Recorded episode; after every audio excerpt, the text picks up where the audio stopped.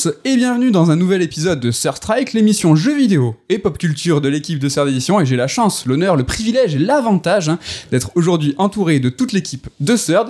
Il y a à côté de moi, à ma droite, tout de suite, il est euh, très proche de moi, c'est Damien Méchery. Comment ça va Damien? Ça va très bien, et toi Mehdi? Ça va, ça va. Il y a aussi Nicolas Coursier. Nico? Bonjour Mehdi El Kanafi, bonjour à tous. Ouais, Comment ça va? Ça fait plaisir. Ken Bruno est avec nous aussi. Bonjour. Ça va Ça va, ça va, tranquille. Et nous avons la chance d'avoir Ludovic Castro qui est venu euh, de son pays euh, montagneux. Et oui, bonjour à tous. qui est de temps en temps avec nous et on en profite à chaque fois pour enregistrer des émissions, des émissions Sir Strike hein, qu'on n'a pas pu enregistrer depuis un petit moment, il y a des raisons et en fait c'est aujourd'hui un événement, c'est une nouvelle formule. Nico, euh, est-ce que tu peux nous en dire un petit peu plus? Eh bien, nouvelle rentrée, nouvelle formule, hein, c'est un peu la règle. Euh, on avait un peu la lassitude de la formule précédente, on va dire, et puis l'idée c'était, voilà, Sir Strike, c'est l'émission de l'équipe de Serve, et on veut que l'émission ressemble un peu aux discussions qu'on peut avoir entre nous. Et donc on a chacun un peu nos lubies, nos sujets de prédilection, et on s'est dit, ben, on va avoir un petit peu une chronique, chacun sa chronique pour parler euh, d'un sujet en particulier et qui se rapproche un peu voilà des, des petites euh, discussions qu'on pourra avoir euh, à midi autour de la table. Et donc chacun va présenter pendant la saison donc d'épisodes ben, un point de vue à chaque fois selon une chronique bien définie quoi. Donc ce sera l'occasion là de faire un tour de table aujourd'hui. Chacun va présenter euh, sa chronique, euh, certains de façon plus longue que d'autres. Hein. Plus Et clair. euh, voilà, euh, après on va réagir, on va débattre. Il y aura de tout, du jeu vidéo bien sûr, mais aussi de la pop culture. On va commencer par Ken, c'est toi qui vas essuyer les plâtres et tu vas. Alors, je crois que tu vas nous parler de jeux vidéo. Quelle est ta, quelle est, quelle est ta chronique? Est-ce que le- cette chronique a un nom? Euh, bah, si elle devait avoir un nom, ce serait combien ça coûte? Sauf que cette fois-ci, c'est pas présenté par euh, Jean-Pierre euh, Pernaut. C'était Jean-Pierre Pernaut. Hein. Ouais. Euh, RIP. je confonds toujours Jean-Pierre Pernaut et Jean-Pierre Foucault. Ouais. Parce qu'ils s'appellent tous les deux Jean-Pierre, je pense. C'est des papilles euh, qui sont dans nos cœurs. Ça. Donc du coup, ouais, combien ça coûte En fait, moi, euh, le but de ma chronique, c'est que bah, euh, en fait, il s'avère que je parle beaucoup d'argent quand on parle de jeux vidéo. Et je me suis dit que c'était une bonne idée d'en faire une chronique. En fait, vraiment, je vais, je vais traiter du jeu vidéo en tant que produit parce Mhm. que euh, parce que on consomme tous le jeu vidéo d'une façon euh, différente. Enfin, si je nous prends par exemple nous cinq. Moi, je pense que Ludo et moi, on joue un peu de la même façon. Ça veut dire qu'on va se buter sur un jeu. Ouais. On va même des fois s'inventer des objectifs pour continuer à jouer, un- à jouer à un jeu. Alors que de l'autre côté, on va avoir par exemple Nico et aussi un petit peu Damien qui vont euh, voilà, faire leur jeu une fois et après, du coup, euh, fin de l'histoire, on range le jeu, c'était bien. Bon, Damien, tu rejoues quand même à tes jeux de temps en temps. Mais voilà, on consomme chacun le jeu vidéo à sa façon et pourtant on est tous régis par euh, le, le- le même indicateur de base entre guillemets c'est le prix C'est l'argent. voilà, exactement. Et donc il s'avère que euh, très souvent au bureau, euh, je fais un jeu et, et une fois que je l'ai fini, je vais dire bon bah je pense que ça va aller telle somme. Et en fait, bon, ce qui est devenu un petit peu marrant pour moi entre guillemets, c'est que aujourd'hui il y a les formules d'abonnement. Il y a le Game Pass par exemple qui a quand même pas mal changé la donne. Euh, et du coup, je ne connais pas le prix de jeu auquel je joue. Et je me garde la surprise, c'est-à-dire qu'une fois que j'ai fini de jouer au jeu, je vais regarder le prix et je fais ça valait, euh, ça valait 10, euh, 10 euros de plus ou de moins. Euh, donc, euh, donc voilà, en fait, c'est vrai que le jeu vidéo, dans sa façon de le consommer, il a énormément évolué ces dix dernières années à peu près. Il y a déjà bien évidemment les formules d'abonnement qui sont arrivées. Donc le Game Pass, euh, PlayStation Plus Extra, je crois qu'il s'appelle, si je dis pas de bêtises. Ouais, extra premium essentiel. Voilà. Euh, le Switch Online, même si c'est un peu un autre délire, parce que c'est surtout des DLC qui filent, euh, qui filent à côté, plus des jeux, des émulations de- d'anciennes consoles. Ouais, Il y a une boîte surprise, il y a un peu de tout là, avec le Switch Online. Ouais, voilà. Et puis, euh, les prix aussi ont pas mal, euh, en dehors des formules d'abonnement, les prix sont plus diversifiés. C'est qu'avant, on avait, euh, entre guillemets, des prix très fixes. C'était que sur l'ère, par exemple, PS2, GameCube, Xbox, les jeux valaient entre 50 et 60 euros neufs à la sortie. Aujourd'hui, on considère que euh, les jeux n'ont pas tous la même échelle, entre guillemets. Mhm. C'est pas une question de qualité, c'est vraiment juste une question de, de, de, de façon d'être conçu, entre guillemets. C'est que voilà, un jeu indépendant, labellisé indépendant, il va être vendu un petit peu moins cher généralement. On va être plus aux alentours de 20-30 euros. Il y a eu euh, la vague Xbox Live Arcade euh, Ouais. qui a un peu lancé ce principe de jeux qui sont vendus euh, à petit prix, peut-être à tort aussi justement, parce que du coup on a eu pendant un temps une époque où on, jeu indépendant pour nous c'était automatiquement vendu 10 euros, 15 euros tout au plus. Mhm. Et c'est vrai que ça a mis du temps hein, à ce que ce, ce format se pète. Et aujourd'hui on a des jeux indépendants, je pense à Tunic par exemple, Mhm. qui est vendu 30 euros. Oui. Et euh, alors je vous le dis pour moi, hein, Tunic, Tunic ça vaut les 30 balles. Ah, j'ai t'allais vaut dire c'est pas assez plus, cher. hein. ouais. Je crois que Tunic, honnêtement, ça vaut bien même 40 balles. On est 10 euros au-dessus du prix. Donc voilà. Et euh, c'est vrai qu'aujourd'hui, bah, on a beaucoup plus facilement accès aux jeux vidéo. Et je me suis un peu amusé à regarder euh, le prix d'un jeu vidéo il y a, il y a 30 ans, en fait, à, à mon année de naissance, en 92. Donc les jeux Super Nintendo, en moyenne, ils étaient vendus 450 francs. Et si on rapporte ça avec l'inflation, etc., on arrive à des jeux qui valaient aujourd'hui 100 euros. Et c'est marrant parce que c'était 100 euros pour des jeux qui étaient très courts, parce que oui, la durée de vie joue dans, dans l'appréciation du prix, on y reviendra dans cette chronique, bien entendu. C'était des jeux qui étaient très courts, qui étaient développés dans des temps très courts aussi, puisque Mhm. très souvent, en moyenne, les jeux étaient développés en 6, 10 mois, grand maximum Des petites Sur- équipes. ouais. sur des petites équipes, ouais. Donc du coup, il y avait euh, moins de masse salariale et euh, bah on achetait nos jeux à, à 100 balles du coup.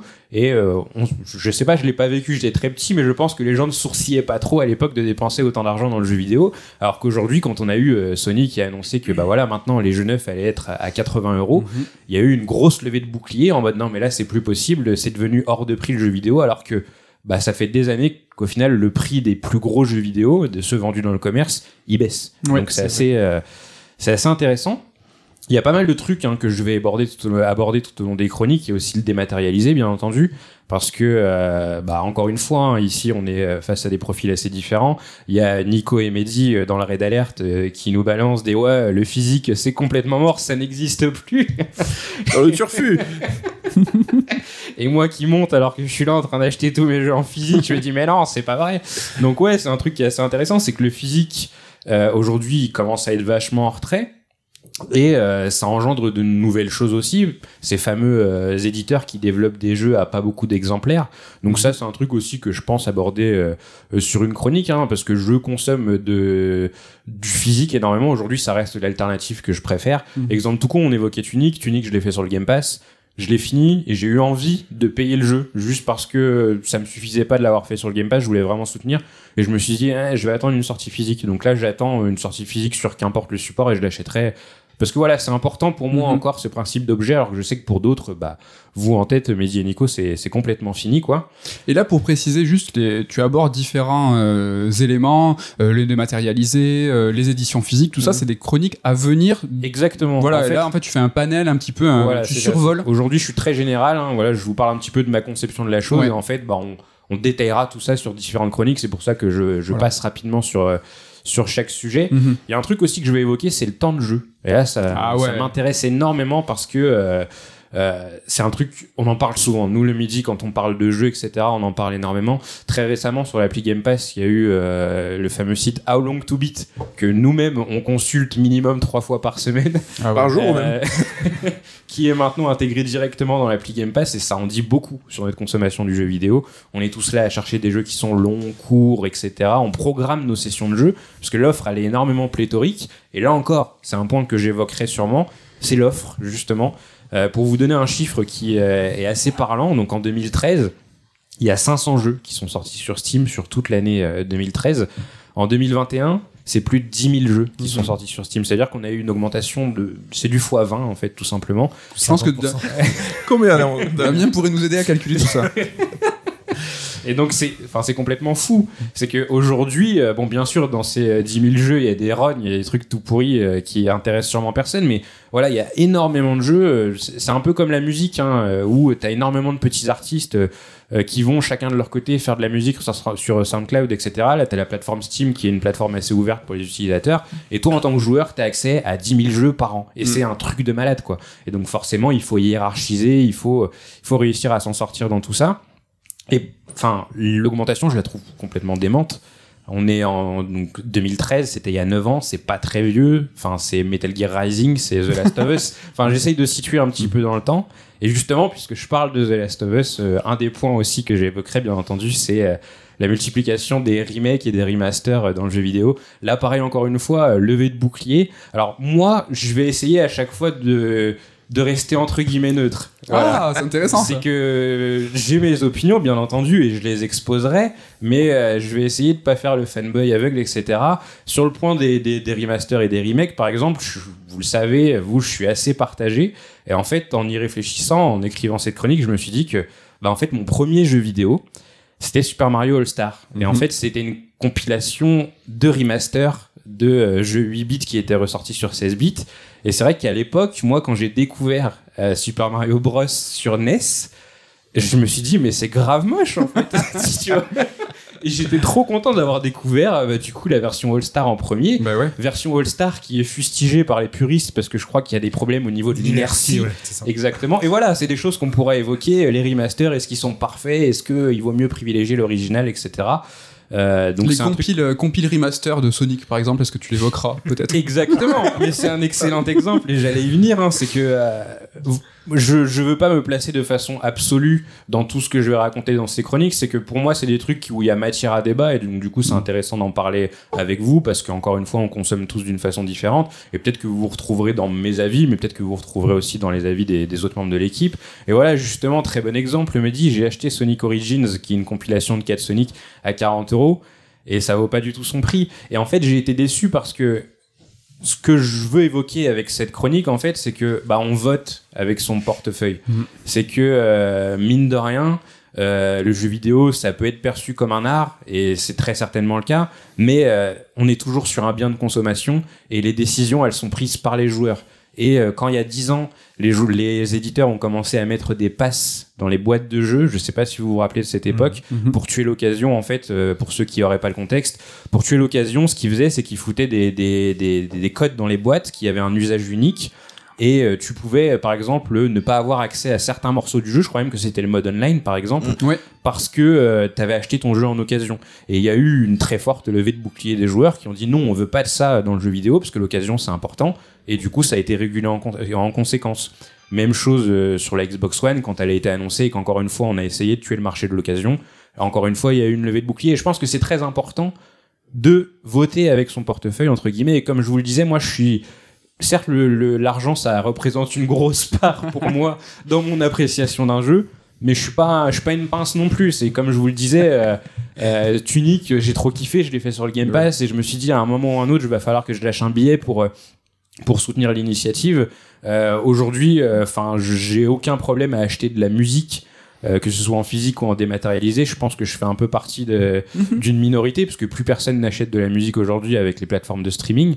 Euh, j'ai vraiment pas de souci avec le fait de mettre de l'argent, mais j'ai toujours ce entre guillemets cet acte un peu militant avec le fait de payer. C'est que si je paye et la valeur que enfin la somme que je vais donner c'est parce que je juge que ça vaut une telle somme. Alors bien sûr je suis qu'un joueur. Je connais pas tous les tenants et les aboutissants derrière euh, la conception d'un jeu.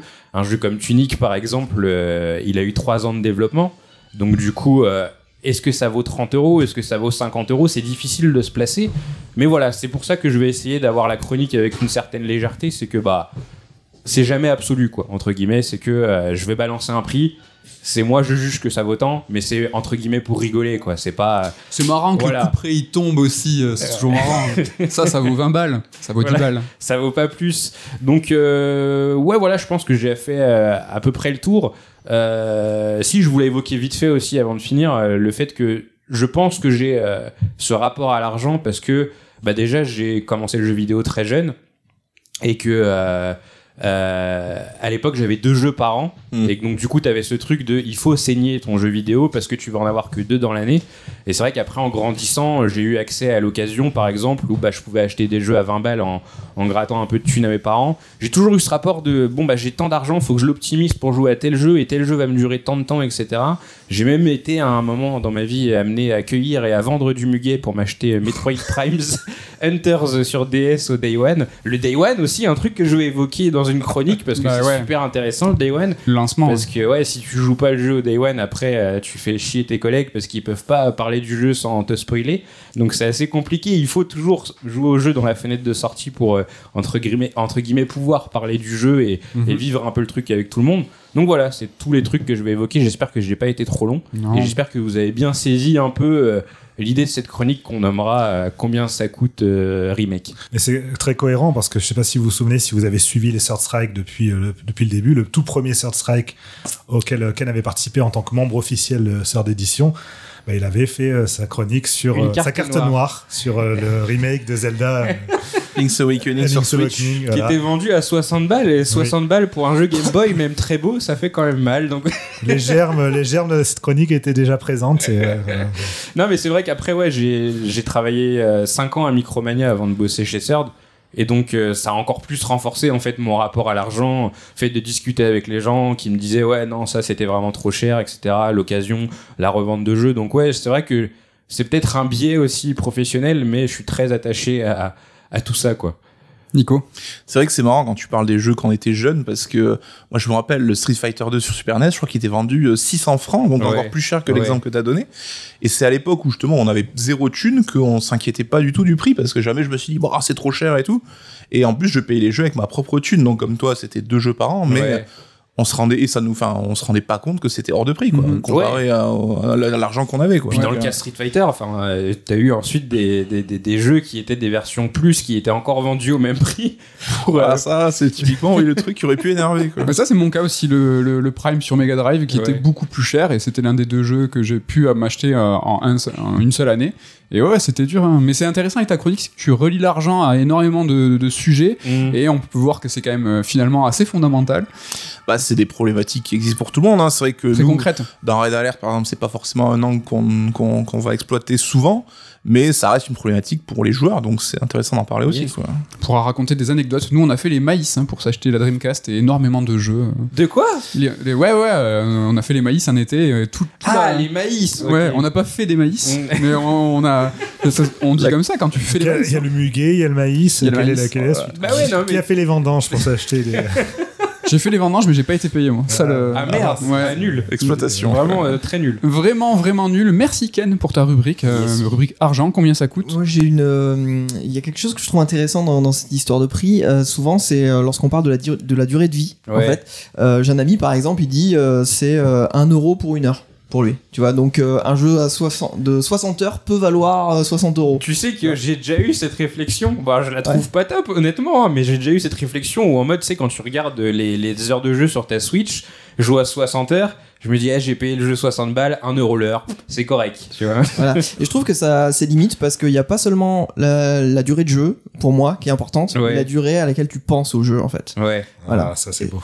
Ouais, et ça, ça on n'y pense pas souvent. Mais lorsque voilà un jeu t'a vachement marqué, euh, tu, tu y penses souvent. euh, bon, pas forcément le refaire, tu vois, mais rien que d'y penser, d'en parler, etc. Mhm. Pour moi, ça compte finalement. Ouais, je vois et, ce que tu veux dire. et du coup, ça peut euh, justifier. Est-ce que ça peut être annulé C'est par un jeu auquel tu repenses régulièrement, mais parce qu'il était horrible, genre MGS4 par exemple, ou ce genre de choses Est-ce que ça annule Tu vois, c'est que tu y penses, mais tu te dis, mais j'aimerais ne pas y penser. Pourquoi est-ce que je pense à ce jeu? Ça, j'imagine que non. C'est un autre débat. Bah, c'est un jeu important quand même pour toi, malgré tout. Ah, il faudra que Qui valait tout son argent. expliques vraiment clairement euh, dans des chroniques les Eh, bah oui. critères, euh, les axes, tout. euh, Exactement, en fait. il y aura plusieurs axes. Là, il faudra dépasser et pas dépasser. Merci beaucoup, Ken, pour ta chronique. hein, euh, L'argent, combien ça coûte Euh, ben, Rendez-vous dans deux mois. On n'a pas expliqué que la récurrence des Sur Strike, Oui. ça sera euh, tous les deux mois en alternance avec Sound Teams. Donc voilà, en plus des Red Alert qui sont hebdo. Merci encore, Ken. On va passer du jeu vidéo à la pop culture, peut-être du cinéma cette fois. De quoi, Nico, vas-tu, de quoi tu vas nous parler cette fois? Et ben, nous expliquer aussi quelle est ta chronique. Tout à fait, moi ça va être la chronique Intello, euh, parce qu'on est là pour réfléchir, se prendre la tête. Aïe, aïe, aïe, comment Donc, s'appelle? On va parler pop culture, tout bêtement. ouais, donc voilà, changer un peu du jeu vidéo, parler des grands événements de la pop culture. hein, moi, ça va être plus simple à expliquer. C'est pas critiquer des œuvres, de films, etc. C'est plus les grands mouvements de pop culture, hein, parce que dans les coulisses, niveau économique, ça reste aussi super intéressant. Et on va commencer par Star Wars, parce que quand on parle pop culture, on peut que commencer par Star Wars, parce qu'il y a eu la D23 il y a quelques jours, hein, je sais pas si vous connaissez, c'est le salon euh, organisé par Disney en fait, et donc là, tu as toutes les branches de l'entreprise qui viennent faire leurs annonces devant des fans, donc euh, conquis d'avance, et ça permet à chaque fois d'avoir une idée du futur un petit peu euh, de ce que ça va donner, y compris donc pour Lucasfilm, hein, donc la boîte qui produit les Star Wars. Et on se rend compte qu'il y a, on était assez impatient parce que Lucasfilm, c'est un petit peu compliqué hein, depuis la reprise par Disney. Je pense que vous l'avez tous constaté, même si je sais qu'il n'y a pas que des fans de Star Wars autour de cette table. Hein. Bah, le constat, il est super mitigé parce qu'on a eu une trilogie, hein, Star Wars 7, 8, 9, qui a cassé Internet, on va le dire, dans un sens comme dans l'autre. Et honnêtement, même si moi, j'avoue, j'ai un amour pour l'épisode 7, je connais personne qui a apprécié les trois épisodes. Donc euh, je pense que ça n'existe pas, donc ça montre bien à quel point c'était clivant. Euh, apprécier les trois euh, réunis, tu veux dire, c'est ça? Tout à fait. Oui, oui. Et euh, à, côté de ces jeux, ces épisodes canoniques, on avait les spin-offs où c'était le plan à la base, hein, alterner épisode canonique et spin-off. Et là, bah, seulement après deux épisodes, hein, Rogue One et Solo, bah, c'est tombé à l'eau parce Mhm. que justement, euh, les critiques étaient pas folles, ça marchait pas des masses, donc euh, c'était quand même compliqué à la reprise. Euh, en 2019, c'était la fin de la saga Skywalker au ciné, mais c'était aussi la sortie de Mandalorian sur Disney+, donc la série avec euh, Pedro Pascal, hein, que tout le monde connaît. Et ça a été euh, une belle surprise, hein, même si perso je trouve la série sympa, mais quand même assez inconstante. C'était quand même, je trouve, elle a plutôt fait le taf, elle est plutôt appréciée de manière générale. Surtout quand on a vu la suite. Exactement, et surtout on a eu aussi recul. ce phénomène Internet avec euh, Baby Yoda qui est devenu la star d'Internet. Donc il y avait quand même, voilà, c'était un peu euh, l'arbre qui cache la forêt, l'événement positif qui arrivait à sortir un peu de, de ce marasme. Et on a eu donc bah, les créateurs, hein, John Favreau et Dave Filoni, qui ont un peu récupéré les clés du camion euh, Star Wars et qui ont voulu lancer leur mini monde euh, Mandoverse, un petit peu le monde euh, dans le monde en fait. Ouais. Donc des séries qui tournaient autour de Mandalorian. Alors là aussi, encore une fois, au début, il y avait plein de projets, plein d'envies, plein d'annonces, et ça aussi un petit peu dérapé. hein. Donc on a eu euh, le spin-off avec Gina Carano, donc qui a été annulé, hein, qui devait euh, tenir le rôle d'une série euh, Rangers of the New Republic. Alors là, il y a eu ses propos très controversés, évidemment, hein, en soutenant Trump et tout, donc ça a pas, ça évidemment pas aidé. On a eu le Boba Fett, hein, confié à Robert Rodriguez, hein, pour ce résultat complètement dégueulasse. Je pense qu'on va être très Si, il y a un épisode de hein. pas mal. Un de- épisode à sauver. Dans la série, il y a un spin-off sur Mando qui n'a rien à voir avec le sujet. Voilà. Un Donc quand. Boba Fett n'apparaît pas dans sa série, C'est bien. Donc euh, ça dit quand même beaucoup sur cette série qui était vraiment dégueulasse. Ça reste que mon avis. hein, je vous invite à réagir là-dessus. Euh, donc on revient à cette D23, donc qui a eu lieu il y a quelques jours et on a vu un peu de quoi étaient faites les annonces Star Wars. Donc euh, les deux films qui étaient qui étaient annoncés plus ou moins en pré-production à l'heure actuelle, bah, on n'a pas eu vraiment de nouvelles. hein. On a le Rogue Squadron de Patty Jenkins, donc la réalisatrice de Wonder Woman, euh, qui est portée disparue. hein. Ça devait être le prochain film à sortir sur euh, une escouade de pilotes de la rébellion avec leur X-Wing et tout. Là, elle est plutôt engagée sur Wonder Woman 3, hein, donc euh, c'est pour ça qu'on n'a pas de nouvelles. Il y a le projet de Taika Waititi aussi, bah, qui n'est tout simplement pas encore fini d'être scénarisé, donc on voit que c'est pas pour tout de suite. hein. Là, il sort juste de Thor, hein, et donc il se met maintenant à l'écriture là-dessus. On n'est même pas garanti que le film verra le jour. Et euh, là aussi, bah, le projet qui était d'alterner chaque Noël une sortie d'un film Avatar avec une sortie d'un film Star Wars, là aussi c'est morné en fait l'idée. Donc euh, par exemple, il n'y aura pas de film Star Wars en 2023 comme c'était prévu initialement. Et ce qui fait que bah, en termes de cinéma, on n'a pas eu d'épisode depuis un bail. Certains diront que c'est pour le mieux, qu'on n'a pas besoin d'épisodes Star Wars. Je vois Damien du coin de l'œil qui dodeline, je pensais à toi en disant ça. Et les, donc les annonces qu'on a eues à cette D23, ça concernera finalement que les séries télé. Donc euh, on sait que maintenant Disney, ils veulent remplir Disney+. C'est comme ça qu'ils veulent faire de la thune. Donc on a eu des news sur The Acolyte, hein, la série qui prendra place dans l'époque de la Haute République, qui a l'air plutôt intrigante, je trouve. Euh, Skeleton Crew, là, pour le coup, ils ont euh, récupéré John Watts, donc réal de la trilogie Spider-Man. Autant dire que je suis pas spécialement emballé, mais qui va faire une série un peu. Alors on en parle comme un peu Stranger Things dans Star Wars. Donc un, gr- un groupe de mioches qui va qui va euh, vivre une aventure donc dans l'univers de Star Wars. Et au-delà de ça, donc on a eu Ahsoka, The Bad Batch et tout, mais encore une fois que des séries télé. Et c'est quand même un petit peu dommage parce que Star Wars, c'est la grande saga épique, c'est un monument du cinéma, c'est euh, l'espace et tout. On a envie de vivre ça sur grand écran, donc euh, dans une salle super stylée. Et il n'y a plus de Star Wars au cinéma aujourd'hui, seulement en série télé. Donc euh, là-dessus, on peut se demander si Disney, bah, ils ont pas un petit peu gâché le potentiel hein, de Star Wars, donc ils l'ont pas un peu tué dans l'œuf euh, après leur annonce et le rachat Tony Truant. Et juste, euh, ce qui a motivé cette chronique, justement, c'est qu'à l'heure, à l'heure actuelle, on a eu euh, le début d'une nouvelle série, donc la série Andor, Mhm. euh, sur Disney+, et qui pourrait justement bah, être une réponse à ce futur de Star Wars, parce que euh, elle a été précédée de plutôt bonnes critiques de ceux qui ont pu la voir euh, dans son quasiment intégralité. Alors à l'heure actuelle, à l'heure où j'enregistre, hein, il y a eu que trois épisodes qui sont sortis. Euh, trois épisodes euh, qui sont, on va dire, euh, pas très rythmés. hein. C'était un petit peu le, le- le défaut de la série pour le moment C'est chaud. même s'il constitue un espèce de gros prologue, donc on va voir ce que ça donne. Mais quoi qu'il en soit, que la série soit bien, soit pas bien, au moins je trouve qu'il y a quand même le mec, il a envie de raconter une histoire. T'as pas de Dark Vador caché dans un coin, t'as pas de sabre laser, t'as pas de Baby Yoda, de mascotte, t'as pas de robot. Attends, sur les premiers épisodes. Sur les premiers épisodes, mais encore une fois, la note d'intention, je trouve, donne envie dans le sens où, enfin, pour la première fois depuis le rachat, on n'est pas là pour faire du fan service, on n'est pas là pour broder euh, un scénar autour d'un happening nul, hein, genre, euh, on va refaire un combat entre Dark Vador et Obi-Wan. On laisse tomber un peu tout ça. Et euh, on n'est surtout pas là pour brosser le fan dans le sens du poil, parce que, à mon sens, hein, comme beaucoup de sagas pop culture d'aujourd'hui, bah, les fans les plus relous, les plus, euh, les plus bruyants sont devenus le problème, en fait, parce qu'ils sont tout le temps en train de gueuler, tout le temps en train de commenter. Et les studios, aujourd'hui, hein, au lieu de prendre leur courage à deux mains et d'avoir des directions artistiques précises, bah, ils vont un peu louvoyer entre toutes ces demandes de fans pour faire des produits qui leur sont destinés directement. Et c'est là où on se retrouve avec euh, quelque chose qui perd en qualité, qui perd tout bêtement en, esprit créatif. Enfin, je demande pas que ce soit forcément génial, mais au moins qu'il y ait une intention artistique derrière, que ce soit un film, une série ou autre. Donc euh, voilà. Star Wars Vision. Star Wars Vision qui était mais après bon c'est vrai que ça reste un peu plus mineur même si je dis pas ça pour diminuer la qualité mais là vraiment il y avait quelque chose d'artistique derrière et qui était qui était plutôt correct y compris même les séries euh, animées comme The Bad Batch et tout qui sont plutôt sympas hein. donc je dis pas que tout est pourri euh, en royaume de Star Wars mais tu sens que il y a plus vraiment de direction plus d'envie plus euh, bah, plus trop de, de, de nature quoi Il n'y de, pas de direction pour la trilogie de films, donc c'était le gros problème aussi dès le départ. c'était euh, le premier mauvais avertissement et voilà, ouais, Et c'est vrai que ça reste, après coup, je trouve, un cas d'école de désastre industriel où comment tu peux pas prévoir un événement aussi important à l'échelle du cinéma que ta nouvelle trilogie Star Wars 20 ans après la précédente sans donner une direction fixe, sans donner un allant, sans donner une structure globale, quoi. Donc euh, voilà, je pense que ça va être le challenge maintenant pour Star Wars. Si ça veut pas juste devenir hein, des petites séries qu'on voit sur Disney+, si ça veut conserver son aura, je pense qu'il va falloir qu'il se sorte un peu les doigts. Le sabre. Le sabre Le- laser. le sabre euh, du fourreau. du fourreau, exactement. Du fourreau laser.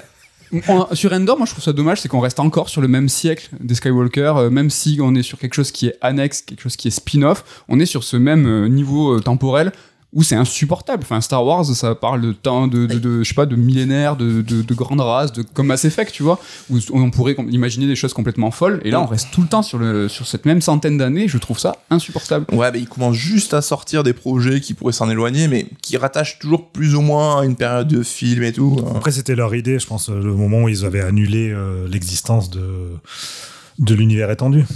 Euh, à partir de, ils repartaient de zéro pour justement essayer d'avoir un truc peut-être plus cohérent Ouais. vis-à-vis de leur Ah, mais ils projet. se sont perdus direct. Ils se sont perdus, oui. Et justement aussi, l'univers étendu qui en roman ou BD se voit souvent bridé en mode euh, rester cantonné à cette période, à ces persos, parce qu'on veut pas que vous nous grillez des cartouches. euh, donc, euh, on voit qu'ils sont un peu bloqués eux-mêmes euh, là-dessus. Et euh, Mm. Ouais, il faudrait juste voilà, quelqu'un qui envoie un peu valser les choses. Tu vois, on, on parle souvent de Star Wars 8 entre nous. où, euh, Damien, toi, tu es plutôt fan, et Med et moi, on est plutôt mitigés là-dessus. hein, mais euh, Je déteste, moi je suis pas mitigé.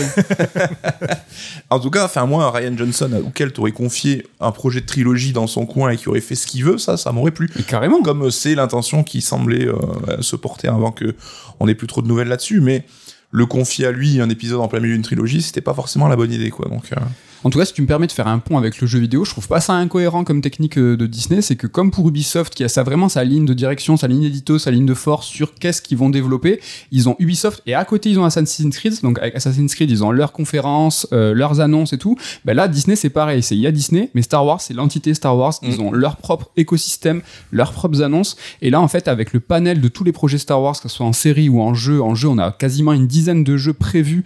Et en fait, c'est pas qu'il y ait un trop plein de Star Wars, c'est qu'en fait, ils prévoient des Star Wars pour absolument tous les publics. Tu auras le Star Wars pour les enfants, le Star Wars pour les ados, les Star Wars pour les, les adultes vieux de la vieille, relous, euh, Lord Keeper, euh, ceux qui sont là pour les vrais. Et en fait, c'est une entité à part, c'est que tu as Star Wars, comme euh, Ubisoft qui a Assassin's Creed, c'est autre chose, c'est pour tous les publics. Et puis après, on peut même subdiviser le truc en, bah, vous avez le public euh, mobile, le pu- public euh, console, bah, Star Wars, t'as, euh, bah, pour les jeux vidéo, bah, t'auras les jeux mobiles, t'auras les jeux, et un petit peu pareil, comme ça, ils ont vraiment Mm. leur écosystème à eux. Donc je trouve pas ça spécialement euh, déconnant. Non, après, sur la question de l'aura euh, de Star Wars dont tu parlais, euh, Nico, euh, pour moi, le problème, il est euh, simplement que Star Wars aurait dû s'arrêter, en fait. C'est-à-dire quand que. Ben, euh, Mais ça, peu importe, ça va être le débat. euh, Peut-être à l'arrêt de l'histoire par George Lucas, même si on n'aime pas la prélogie, il avait quand même fait son, son, son délire à lui. Ça avait apporté aussi énormément de choses à l'ensemble de l'univers Star Wars.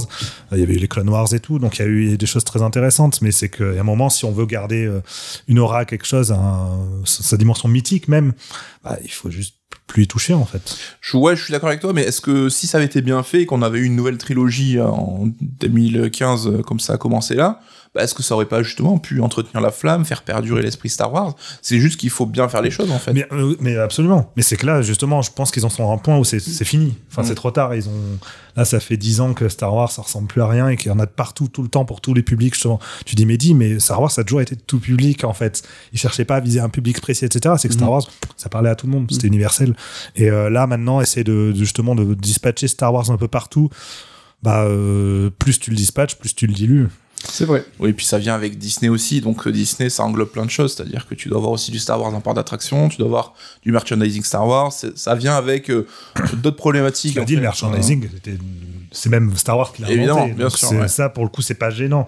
Cette dimension-là de Star Wars, elle a toujours été présente. Cette dimension mercantile, ce- même le, euh, à l'époque où il y avait euh, les, les deux premières trilogies, on avait tout l'univers étendu autour. Donc il y avait des romans, il y avait des jeux, il y avait plein de choses qui, qui étendaient l'univers Star Wars pour ceux qui avaient envie de creuser la chose. Mm. Mais c'était fait différemment, c'est-à-dire qu'il y avait vraiment l'entité, le cœur de Star Wars, c'était la double trilogie, enfin, ou la trilogie originelle, peu importe la période où on se passe, et autour, c'était euh, du bonus pour les fans. Là, maintenant, Star Wars, c'est le bonus qui est devenu le cœur de Star Wars, et bah, ça transforme tout. Ken? Bah, euh, Damien a bien résumé. Je, moi, je suis ça de loin hein, parce qu'en fait, euh, tous ces trucs euh, qui sont tentaculaires, ça me fait paniquer en fait. Tu vois, c'est qu'à un moment, je me dis ouais, j'ai loupé un truc à un moment et je, je loupe le train et je m'arrête complètement. Donc Star Wars, j'ai fait un gros blocage, bah, comme le MCU très très tôt. Et en fait, euh, j'ai l'impression, pour moi, je vis la chose comme quand il y a trop d'événements. Bah, il y a plus d'événements. Mhm. Tu vois, quand tu balances des séries dans tous les sens, moi, du coup, je suis ça d'un petit peu loin. Et euh, j'entends parler d'une série Star Wars, une autre, une autre, une autre, et puis au final, enfin, je me dis mais quelle est l'importance de tout ça? Enfin, c'est des trucs qui sont balancés comme ça à la chaîne, et c'est vrai que ça a vraiment un gros côté euh, bah, extrêmement mercantile où on, on exploite au maximum une licence qu'on a réussi à, à racheter et on essaye de faire des petits avec, ce qui est totalement normal. Mais c'est vrai que comme dit Damien, je- moi à mon échelle. Je suis pas contre Star Wars. hein. J'ai vu sept films sur les neuf. J'ai pas vu le 8 et le 9 en fait. Et il y en a certains que j'aime beaucoup, mais c'est vrai que face à tout ça, bah, j'éprouve juste un énorme désintérêt parce que je me dis, mais ça part dans tous les sens. Et il y a aussi le problème que, euh, tu le dis, Mehdi, euh, il y a différents publics qui sont visés. Il y a les enfants, les ados, etc. Moi, je me rappelle du dessin animé Clone Wars euh, qui était diffusé sur Cartoon Network, entre autres, qui s'adressait un peu à tous les publics, justement, et Mhm. c'est pour ça qu'il est, qu'il est assez Il avait apprécié. il a bonne presse, ouais. Voilà. Mais euh, j'ai aussi cette impression que euh, les gens qui veulent vraiment suivre Star Wars, bah, comme pour le MCU, ils vont vouloir tout suivre, même les trucs qui s'adressent pas forcément à eux. Et c'est c'est un tweet que j'ai lu hier comme ça au débeauté, un mec qui disait euh, bah en fait euh, She-Hulk, euh, je suis vraiment pas la cible, ça m'amuse pas. Mais j'ai trop peur de rater des trucs du MCU, donc du coup je me le tape quand même. Mm. Et j'ai un peu l'impression que c'est le même délire avec Star Wars où bah il y a un truc que tu sens que c'est pas ton délire dans la narration ou quoi que ce soit, mais tu te dis ah mais c'est intéressant pour le tout Star Wars qui est gigantesque et donc du coup tu vas un peu te l'imposer et je trouve que c'est un peu l'enfer quoi. Ouais, Ouais. c'est vrai. ouais. Les gens qui comprennent pas ce- qu'il y a des trucs qui sont pas, desti- leur, sont pas Mm. destinés en fait quoi. Et c'est peut-être un même dommage, et je reviens à mon analogie, le fait que Star Wars c'est presque une entité, une entreprise, c'est quand une entreprise sort beaucoup de produits, bah, toi en tant que consommateur, t'es pas censé acheter tous les Bien produits. sûr. Quand Ouais, tu vas au resto, t'es pas censé prendre tous les plats, Évidemment. aimer tous les plats. Nous, en sœur d'édition, on fait des livres. Peut-être que vous, lecteurs, vous n'êtes pas, tous les livres ne vous sont pas destinés, non pas parce que vous avez pas, enfin, ça vous plaît pas, c'est des sujets peut-être qui vous touchent moins. Peut-être que vous avez- aimez nos livres jeux vidéo, bah, quand on sort des livres cinéma, bah, vous êtes curieux, mais bah, si vous aimez pas ce réalisateur, c'est pas fait pour vous. Mm. Et il n'y a pas de lore serd où vous devez acheter absolument tous les livres. Bien entendu. Ouais. Donc si on a caché des, euh, Le un serd. truc, euh, des énigmes tout au long de tous les ouvrages depuis le début. C'est un secret que tu viens de révéler. Il faut absolument. C'est un contre-exemple. Il faut acheter tous les livres Serd. J'ai dit une grosse bêtise. Merci Nico pour ta chronique euh, pop- Intellectuel, je pop l'ai dit. hein. culture. Mais- Euh, vraiment très très intéressante. Tu... De quoi tu vas nous parler dans deux mois? Attends, je rigole. C'est le MCU du coup il a parlé Star Wars aujourd'hui. Ouais, j'ai voilà, j'ai j'ai un réservoir euh, long comme le bras. là. Ah, sur la pop culture, t'as de quoi faire. Je garde la main et je garde le micro pour parler bah, cette fois un petit peu. Alors moi ma chronique c'est le jeu vidéo mais pas en jeu vidéo. Euh, Qu'est-ce que ça veut dire? C'est que bah, J'aime bien les jeux vidéo, mais tout ce qui tourne autour, je trouve ça aussi très intéressant. Ça peut être des films, des séries, des livres, des mangas, des vidéos, des chaînes YouTube. Ça peut être absolument n'importe quoi qui s'articule et qui gravite autour des sagas de jeux vidéo, du jeu vidéo. Donc, moi aussi, j'ai de quoi faire euh, sur quelques années. Vous avez vu ceux qui ont voulu assurer un petit peu sur les chroniques en disant bon là, on va pas trop trop se galérer. Pour cette première chronique, je vais vous parler de Cyberpunk Edge Runners. Qu'est-ce que c'est? C'est l'adaptation en série euh, donc du jeu de CD Projekt du même nom qui s'appelle euh, Cyberpunk 2077. C'est un carton, c'est un plébiscite. Tout le monde dit que c'est absolument génial. Même Kojima vous le conseille. Donc je suis très loin de Ken hein, qui vous euh, conseille Squid Game Before It Was Cool. hein, Rappelle-toi. Oui, un- c'est vrai. Le hipster. voilà. En- J'en suis pas là, hélas. Donc en plus cette émission sera diffusée en octobre alors que nous sommes encore en septembre. Mais je me suis dit peut-être ce qui est intéressant de savoir pourquoi, pourquoi cette série elle est trop bien. En premier lieu, c'est une série du studio Trigger, donc réalisée et cofondée hein, euh, par Hiroyuki Imaishi. Peut-être que ce nom vous dit pas grand-chose, mais c'est le réalisateur de Guren Lagal, Kill la Kill, Promare et bien d'autres, des- des films et des séries de grande qualité. Qu'est-ce que ça veut dire? Ça veut dire que c'est techniquement absolument ouf, visuellement grisant, très coloré, épileptique. Damien, sur cette description, est-ce que tu es plutôt d'accord déjà? Sur, euh, oui, c'est l'identité de- du studio Trigger, c'est. C'est comme tu dis ce côté très coloré, des animations complètement folles avec la caméra qui part dans tous les sens, euh, des persos qui se décomposent au niveau des euh, des euh, comment dire des, des perspectives, Qui hurle aussi, qui ça gueule. hurle, ça gueule partout, Trigger, ça, ça, ça hurle. ça bouge dans tous les sens. ouais, non, c'est Et cette série Cyberpunk, tu la trouves toi peut-être un peu plus sage Oui, oui, ça a été mon, mon sentiment, c'est que on retrouve complètement la patte du studio Trigger dès le départ. Il y a des idées de mise en scène géniales régulièrement, mais euh, ça reste quand même accessible, on va dire. C'est pas trop fou. C'est un peu plus timoré, on va voir peut-être pourquoi. Donc c'est euh, voilà un, développement japonais, mais il faut aussi euh, relever le fait que c'est une belle entente entre les équipes euh, du coup au Japon et occidental avec le studio CD Projekt, en l'occurrence Rafal Jackie, donc qui est producteur et showrunner de la série, et c'est aussi le responsable développement de CD Projekt, donc tout ce qui est IP et licensing. Donc lui son délire, c'est vraiment son truc, c'est développer les séries donc Witcher et, et, Cyberpunk chez CD Projekt, mais dans des produits différents. En fait, il incarne presque ma chronique euh, à lui seul, ce mec-là. Et c'est aussi euh, un créatif, c'est le scénariste de la BD The Witcher euh, Ronin, donc qui s'est kickstarté et auto-édité par CD Projekt. Ça, c'est vraiment leur truc, CD Projekt. Ils sont très très indépendants. Ils éditent, ils font ils participent aussi à la distribution de leurs jeux. Ils ont vraiment un contrôle sur ce qu'ils font. Pour ce qui est de la série, c'est une super adaptation. Alors, ça veut dire quoi Alors évidemment, il y a l'utilisation de plusieurs éléments concrets du jeu, hein, euh, des armes, des lieux. Donc on croise le, le- le bar L'Afterlife. Damien, tu n'as pas fait le jeu, mais Non. tu as dû le voir. Dans l'Afterlife, tu as des personnages, même tu as le personnage de Rogue, qui est très connu dans le jeu et qui est dans la série. Donc ça, tout ça, c'est très sympa, mais bon, on va dire que c'est un petit peu des clins d'œil. Mais on pourra aussi remarquer que l'univers du jeu, en fait, dans sa globalité, il est assez fidèle. hein. C'est comme si la série, je trouve, elle avait été tournée dans l'open world du jeu. Euh, tu reconnais euh, des routes, des embranchements, des plans iconiques. Ça, c'est vraiment très sympa. T'es immergé hein, dans les décors, dans l'ambiance que tu connais parce que t'as fait le jeu. Et la bande son, elle, aide à cette immersion, car en fait, il y a de nombreux morceaux. Les les morceaux les plus marquants de la série, en fait, sont des morceaux qui ont été composés pour le jeu et qu'on entend dans des moments euh, sympas du jeu, mais aussi dans les radios de Cyberpunk. Alors, dans le générique de la série, on voit Akira Yamaoka euh, au crédit du score original de la, de la série. Moi, j'ai rien reconnu, c'est-à-dire que j'ai pas fait attention. Moi, je l'ai, je l'ai bien reconnu. Moi, il y a un moment où j'ai vu, mais vraiment, c'est c'est vraiment c'est des nappes. Il y a les tous les Oui, moments oui, les c'est, plus c'est forts. très ambiant. hein, Les moments, ça, Ah ouais. c'est, c'est des chansons, euh, les moments les plus forts. Tous les moments les plus forts sont, des- sont en fait sont reliés au jeu. Oui. Donc l'utilisation des musiques c'est sympa, c'est immersif, hein, ça donne le ton directement importé du jeu.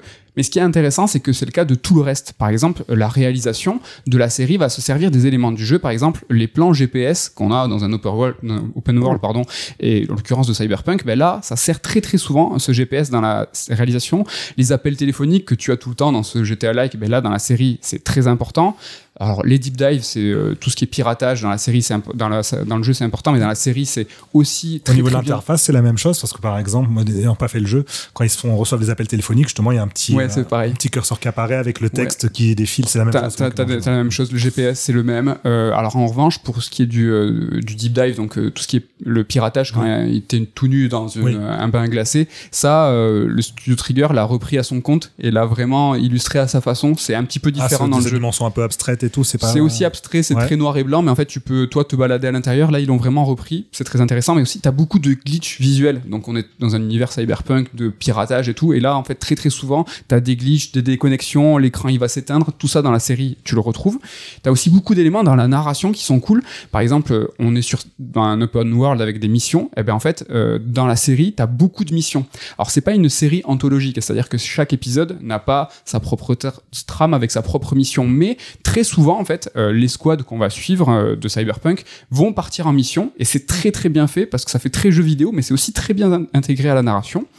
T'as aussi, en fait, euh, beaucoup de customisation de personnages, donc euh, ça, évidemment, l'arbre de compétences, tout ça, on connaît dans les open world et dans Cyberpunk. Et ben là, c'est un enjeu qui est très important dans la, série. C'est euh, en fait les personnages vont se pimper, vont avoir d'autres éléments à, rajouter pour devenir plus forts. Et donc dans le scénario global, c'est quelque chose aussi qui est très important. Les enjeux du, du de Cyberpunk, tout ce qui est transformation en cyberpsycho, ça c'est un. Ah, dès l'introduction du tout ça. premier épisode, c'est un personnage qui a un cy- cyber psycho, donc du coup qui est, euh, mec, justement il s'est tellement euh, pimpé qu'il est- il a pété un câble, Ouais. et c'est un truc qui reste en toile de fond tout le long de la, de la série. Ouais, et donc dans le jeu c'est très important. Le rôle des super corpos, Arasaka, tout ça, ça c'est dans le jeu très important. Et dans la série aussi.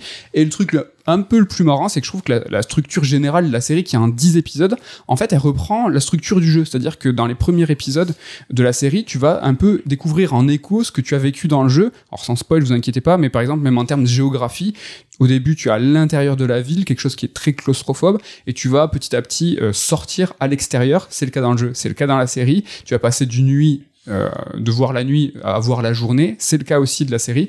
Et ça, franchement, c'est très très bien fait. Je trouve vraiment que c'est un travail euh, d'adaptation qui est ouf et euh, vraiment, j'ai rarement vu ça en termes de fidélité, mais aussi en termes de qualité. quoi. C'est qu'ils n'ont pas fait ça vraiment juste pour dire on a pris des éléments du jeu, il y a plein de clins d'œil, euh, c'est pas que ça. quoi. Et juste en termes de temporalité, ça se place euh, en genre en parallèle de la série ou c'est genre 1000 ans avant, 1000 ans après, au du jeu, pardon on sait ça?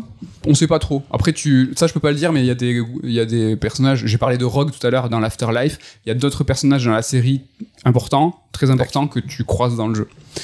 Et donc, en parlant des personnages, hein, tu fais bien d'en parler, Nico. C'est que les persos, ils sont, c'est des personnages qui sont forts. hein. Il y a- J'ai trouvé la fin émouvante. Moi, elle m'a touché. J'ai trouvé ça très très sympa. Mais en fait, il faut noter que le destin des héros sont resserrés dans la série. C'est-à-dire que voilà, sur les 10 épisodes, hein, le destin de, ce- de ces personnages-là, vous les, vous connaîtrez. Et ça, c'est important parce que dans le jeu comme dans la série, c'est la ville qui est important. C'est elle qui domine, c'est elle qui reste, c'est elle l'héroïne en fait. Et comme dans le jeu, c'est Night City qui prévaut, c'est elle qui va transformer les personnages, c'est elle qui va dicter les règles. Et ça, en termes d'adaptation, je trouve que c'est quand même un super défi. Là où Cyberpunk avait mis en lumière bah, une ville complètement bah, géniale, immersive, pleine de détails, peut-être décevante si on rentre dans les justement dans l'interactivité, mais c'est pas le sujet. Mais comme beaucoup de gens, moi, voir la série, ça m'a donné envie de jouer au jeu. Euh, et je suis pas le seul. hein. C'est vraiment quelque chose qui est euh, là très commun. Tout le monde s'est remis à jouer au jeu. Par exemple, sur Steam, le record de nombre de joueurs en train de jouer simultanément au même jeu a été dépassé par Cyberpunk 2077, donc plus de 136 000 joueurs, un record qui, est, un record, pardon, qui était détenu par The Witcher 3, qui avait aussi détenu ce, ce record alors que la série télé The Witcher était euh, en, en diffusion sur Netflix. Donc le record vient d'être battu là. Ouais. Ok. Donc il n'avait pas été battu au day one Witcher. du jeu, mais euh, là avec la série, euh, C'est ça. C'est ça, donc on est deux ans après la sortie du jeu et en fait c'est un vrai revirement qu'on est en train de vivre, un revirement qui est peut-être historique après FF14 et No Man's Sky. Il, va être intéressant de voir euh, après coup euh, jusqu'où euh, ça va aller. Et ce qui est cool, c'est que cet effet, en fait, il était positif, il était voulu. C'était c'est vraiment l'action cumulée en parallèle de la diffusion de la série Netflix qui ont fait ce succès. Et il faut ça noter que c'était quand même vachement bien orchestré. En même temps que le lancement de la série, il y a une nouvelle mise à jour du jeu Cyberpunk qui se nomme Edge Runner, donc même nom que la série, avec du contenu en rapport avec la série. Tu vas pouvoir avoir des armes qu'il n'y a que dans la série que maintenant tu trouves dans le jeu, le, la veste du héros, etc., etc. Il y a eu aussi l'annonce du nouveau DLC solo pour le jeu Cyberpunk qui s'appelle Phantom Liberty qui arrive en 2023. Un DLC solo qu'on attend depuis des mois. Et là, en fait, du coup, d'avoir une bonne nouvelle, ça va aussi réengager, ben, réengager l'engagement sur le jeu. Et dernier point, Ken, c'est pour toi, je te regarde, il y a une promo 50% de réduction sur Steam ah, pendant 15 jours et c'est fondamental. ah, c'est trop bien joué. les, les, les promos Steam, c'est quelque chose qui fait en fait le jour, euh, le jour, le, le- la pluie le beau temps sur euh, les charts hebdo. C'est-à-dire que vraiment quand les jeux sont en promo, bah, tu te retrouves en top 5. Et là, tout ça mis, en, mis ensemble fait que bah, on a un vrai revirement de situation. Cyberpunk euh, qui a eu un lancement difficile, et c'est un euphémisme, bah, là euh, se voit vraiment plébiscité, euh, même euh, des gens qui vont se lancer dessus en disant bah, là c'est le bon moment, il y a la mise à jour next-gen, etc., etc. Donc, pour finir, je dirais que le- la seule chose à retenir, c'est que ben, c'est la série, elle est bien pour les fans et pour les non-fans. Damien, tu, vas m'en parler là tout de suite. C'est la qualité intrinsèque de la série qui font que le dispositif d'accompagnement, en fait, ben, il a marché. Et si la série n'avait pas été bonne, ça n'aurait pas suffi. Si Cyberpunk n'avait pas été accompagné en termes de debug, en termes de, de mise à jour et tout, Cyberpunk aujourd'hui est un, jeu solide euh, qu'on apprécie avec Nico. On a fait un, un dessus, euh, même au launch, nous, on l'avait un petit peu défendu. C'est vraiment le fait que tout ça est de qualité et on a peut-être quelques exemples qui, qui montrent en fait que ce système fonctionne. Euh, par exemple, Arkane et euh, la série Arkane hein, que vous avez que vous avez vu et qui est de grande qualité a vu euh, faire un nouveau succès à League of Legends. On a aussi bah, Witcher, hein, le, jeu Witcher 3 qui est vieux, vieux, vieux, mais quand la série, la série a, eu, a été diffusée, je galère avec mon micro qui est en train de décrocher, mais c'est pas grave. Quand la série a été diffusée sur Netflix, bah, Witcher 3, bah, il, a, il s'est fait en dévaliser, même en librairie, les romans, tout a fonctionné. Il y a la série Halo qui est pas mal. Alors j'ai vu que les premiers épisodes, mais qui a plutôt bonne presse. Mais là, Mhm. c'est côté Infinite, euh, où en fait il y a eu un petit problème euh, sur la qualité du jeu. Bah, même la série a pas tant fait parler que, que ça. hein. Elle a pas fait parler, mais Mhm. moi, alors moi j'ai vu les deux premiers épisodes. Et puis ils ont lancé déjà une saison 2. Hein.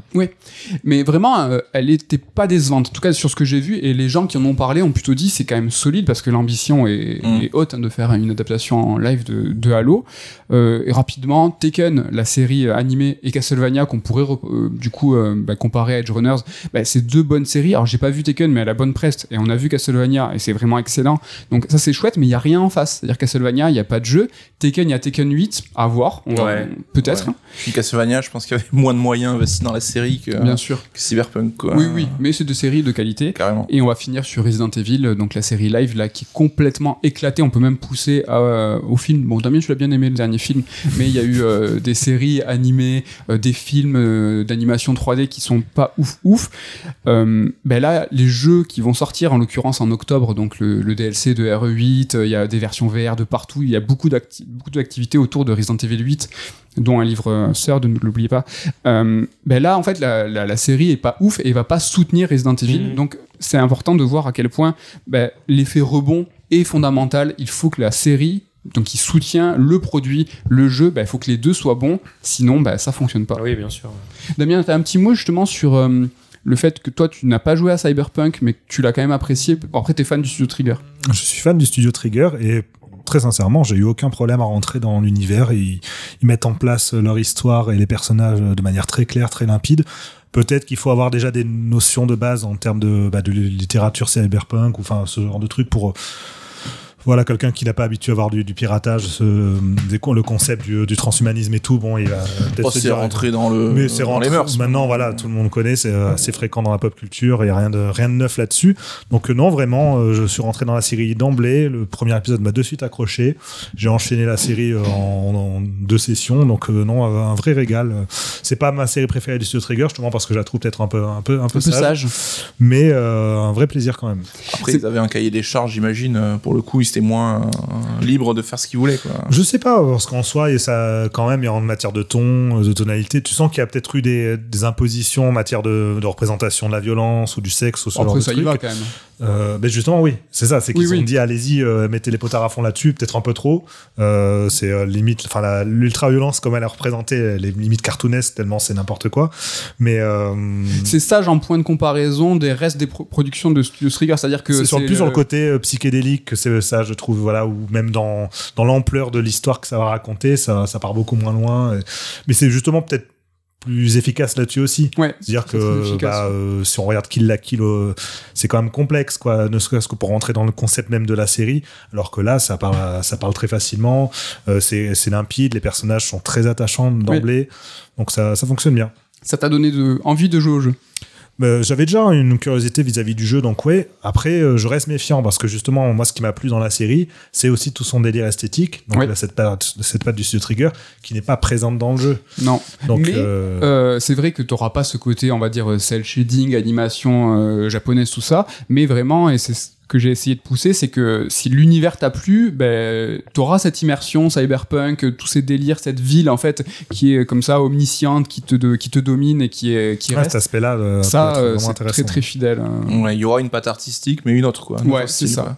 Après, sur la comparaison, juste, je te laisse la parole, Nico. Ouais. La comparaison avec Arkane, puisque c'est justement les deux euh, séries euh, vraiment du moment avec des moyens et Mhm. adapté. Ah oui, Arkane, il y a pour moi. Arkane reste, pour moi, Arkane reste au-dessus quand même Oui. là-dessus. Euh, Arkane, en même temps, Arkane, c'est un peu un truc hors norme, quoi, en termes de qualité de production, de tout ce qui a été fait, de de- d'écriture. Mhm. Je trouve la série absolument parfaite. Et euh, autant j'adore le studio Trigger, leurs idées de mise en scène, il y avait des choses assez géniales dans Cyberpunk, mais dans Arkane, il y avait vraiment des moments où les idées de mise en scène m'ont euh, plus qu'époustouflé, elles m'ont Oui. renversé, quoi. Je me euh, bide retourné, etc. Et donc là, il y avait, pas non plus ça dans, dans Cyberpunk. Edge Je connais pas League of Legends, mais euh, du coup j'avais du mal à, à juger l'adaptation. Oui. Et là sur Cyberpunk, je la trouve vraiment exceptionnelle. c'est brillant ce qu'ils ont fait sur ce qu'ils ont Cyberpunk. fait Ce d'un que t'as jeu- expliqué là, j'ai trouvé ça génial euh, par rapport à comment ils ont pris les éléments du jeu et ils ont intégré ça de manière très très cohérente, très fluide dans, dans leur dans leur propre système médiatique, enfin dans le Mm. dans, dans la série quoi. Ils ont pris le médium, ils l'ont transposé intelligemment. C'est pas comme tu disais une succession de clins d'œil de ce que tu as expliqué. Ça a l'air d'être vraiment, ça a été intégré au, au concept même de leur série. Hmm, carrément. Nico Euh, c'est vrai que nous, on est vieux, hein, on vient d'une époque où le transmédia, c'était toujours traité un peu par-dessus la jambe, et c'est cool, je trouve, de voir qu'enfin ils prennent ça au sérieux. Et qu'aujourd'hui, même un développeur de jeux comme CD Projekt, en fait, c'est un développeur d'univers. Aujourd'hui, il crée sa bible, euh, ses concepts et tout pour pouvoir euh, développer son univers. Je pense que Studio Trigger, ils ont filé des, des infos sur la ville avec les plans précis, les échelles de distance, les décors, les bâtiments, enfin des sûr. trucs euh, super pointus. Après, après n'oublions pas que c'est aussi, ça, ça c'est marrant parce que Mehdi, tu disais que c'est euh, des projets qui sont dans euh, justement le contrôle de leur, euh, leur IP, enfin, de leur licence, de leur univers, etc. Mais dans les deux cas, les deux grosses séries, c'est des adaptations.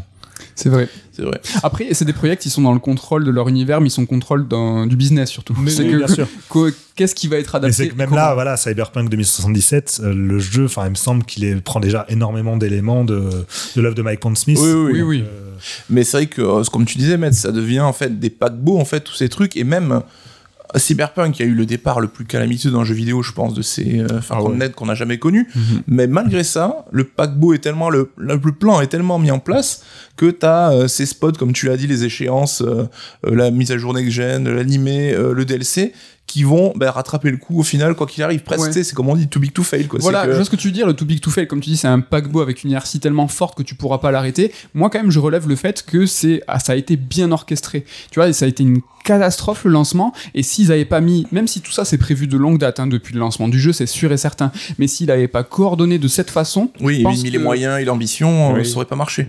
Mais ça montre que, enfin, ils arrivent à se relever de, de quelque chose d'assez. euh, Enfin, je pense que c'est peut-être le seul studio qui aurait pu se relever de ça, quoi. c'est clair. Ken Ouais, moi je trouve que c'est un excellent exemple vu comment tu le présentes parce que ouais, il y a vraiment une synergie et euh, c'est pas du contenu à outrance. On parlait tout à l'heure de Ah bah Star tiens. Wars, là non, c'est juste un animé qui est là et qui fait le taf et qui du coup va repropulser un projet et c'est super. Enfin, vraiment, c'est des projets tout ce qu'ils ont fait pendant tout le long depuis euh, ce naufrage qui a été la sortie de Cyberpunk, de rattraper le truc petit à petit et de là du coup proposer quelque chose de qualité et d'assurer derrière, tu vois, en, en faisant tourner la com du jeu aussi autour de cet événement, etc. C'est vraiment top. Enfin, là, moi, euh, directement, j'ai l'exemple de Sonic où euh, ces gars, ils ont fait n'importe quoi en fait. Et ça, c'est un super exemple parce qu'il y a un nouveau jeu qui va sortir, Frontiers, Mhm. une série animée Netflix, si je dis pas de bêtises. Ouais. Euh, voilà. Est-ce- Qu'est-ce que ça va donner? Est-ce que là, il va y avoir un effet rebond? Est-ce que tu vois, il faut que la série soit bonne, le jeu soit bon pour qu'il y ait un petit peu cette émulation et que ça fonctionne? Je suis- je suis très très curieux sur Bah, ça. déjà, ils ont galéré pendant. euh, parce que le premier film est sorti en 2020. Les Et films, bien sûr, t'as raison Ouais. aussi. Les, les- le film était dans un, dans un désert total au niveau de sortie de jeux Sonic. Le dernier, c'était trois ans avant. Et euh, après, ils ont sorti un remaster à l'arrache de Sonic Colors. Et ils Ouais. avaient foutu une petite figurine bébé Sonic en disant Eh, tu sais, clin d'œil, genre euh, rattaché Ouais, au film. mais sale. Ouais, c'est dégueulasse. Là, t'as le Blu-ray du, du, du, du 2 qui est sorti. Et pareil, dans la boîte, t'as un petit feuillet euh, Ah, Sonic Origin et Sonic Colors, tu vois. Mais le truc, c'est que c'est que des, des, des remasters. Après, le truc qui est un petit peu compliqué avec Sonic sorti de ça, c'est que même si Frontiers va sortir et que bien évidemment, ils vont, j'espère, profiter de cette espèce de synergie. De ce que tu dis, Cyberpunk, c'est que même si la direction artistique elle est pas commune, on sent vraiment qu'il y a une attache entre les deux. C'est que tu peux, Ah ouais. tu peux t'y retrouver en ayant joué au jeu et inversement, en ayant vu la série, tu t'y retrouves dans le jeu. Les, les trucs Sonic que tu as évoqués, donc la série, euh, le film et le jeu, ils ont chacun leurs codes qui leur sont très propres. Tu vois, le fait que euh, le, dans le film ça se passe avec des humains dans un monde réel alors que Frontiers pas du tout. C'est même pas la même direction artistique, c'est que le personnage change physiquement Ouais. entre les trucs, c'est que du coup je pense que la synergie elle est complètement cassée, donc euh, Et t'auras pas cet effet rebond, c'est-à-dire que tu regardais la série, ouais. peut-être on ne va pas te donner envie de jouer au jeu, alors que là, dans Cyberpunk, tu finis la série animée, Ouais. t'as qu'une envie, tu Voilà. dis, attends, il y a un jeu qui me permet de naviguer dans cette ville, c'est obligé. Je pense que là, les, les gamins vont l'avoir sûrement avec Sonic parce que voilà, tu vois, c'est l'occasion d'eux. Mais je pense que là, la synergie est complètement pétée et je pense que t'as un très bon exemple. Et que moi, là, j'ai un très mauvais exemple de ce qu'on peut faire en termes de synergie. Et du coup, je suis curieux, curieux par exemple, pour Onimusha qui a été annoncé pour euh, l'année prochaine, je crois. Ouais. Euh, bah, pareil, là, ils ont rien en face, euh, Capcom. C'est donc, euh, depuis un moment, hein, parce que ça date, Onimusha, ça date, quoi. Ouais, bah, il y a eu le, le, le, le remaster qui était Ouais, mais qui sur, a au moins euh, déjà 3-4 ans, je pense. Ouais, je Euh, pense qu'il a quelques années déjà. Et est-ce qu'il n'y avait pas un Onimusha dans le leak Capcom de il y a un an Ça ou me deux dit rien. Je sais plus. Non Mais enfin, ce serait pas étonnant qu'ils aient envie de faire revenir la série, quoi. Ouais. Si le, la série animée cartonne. euh, Parce que c'est très bizarre de faire un animé Onimusha comme ça sorti de nulle part. euh. Ouais. Après, ils l'ont fait avec Castlevania. hein. C'est vrai. C'est vrai, non, c'est avec Castlevania. Après, le remaster, on en a pas parlé, mais c'est l'un des leviers qui peut être activé Mhm. pour justement relancer une série et puis Bien coupler avec Après, tout on a plus gros à venir, c'est dans en théorie Silent Hill, qui est censé être sur plusieurs projets, un film, des, des jeux. Enfin voilà, là peut-être qu'ils vont essayer de maximiser ça pour avoir Ouais. une synergie. Et plus tu tires dans tous les sens, plus c'est dur de se coordonner aussi. Donc euh, je vrai. pense que ça va être très compliqué pour eux de faire en sorte que film, jeu, tout ça donne envie. Vous au final, soit de, de- de qualité, c'est le premier Mais de- voilà, je finissais sur ça, c'est que le plus important, c'est que là sur Cyberpunk, euh, bah, la série de grande qualité, le jeu s'est relevé, donc on est face à des trucs vraiment cool. On va quitter euh, l'effervescence et les couleurs euh, épileptiques du studio Trigger pour euh, un peu d'ambiance, un peu de calme. Ludo, est-ce que tu es calme Tu es le calme de la- de, de l'équipe. Euh, Est-ce que Euh, le rétro aussi. tu es le rétro calme de l'équipe Euh, Ta rubrique, est-ce qu'elle a un nom? Est-ce que tu peux nous l'expliquer? Alors, elle a pas vraiment de nom, euh, mais je peux l'appeler atmosphère, pourquoi pas. Voilà, c'est simple.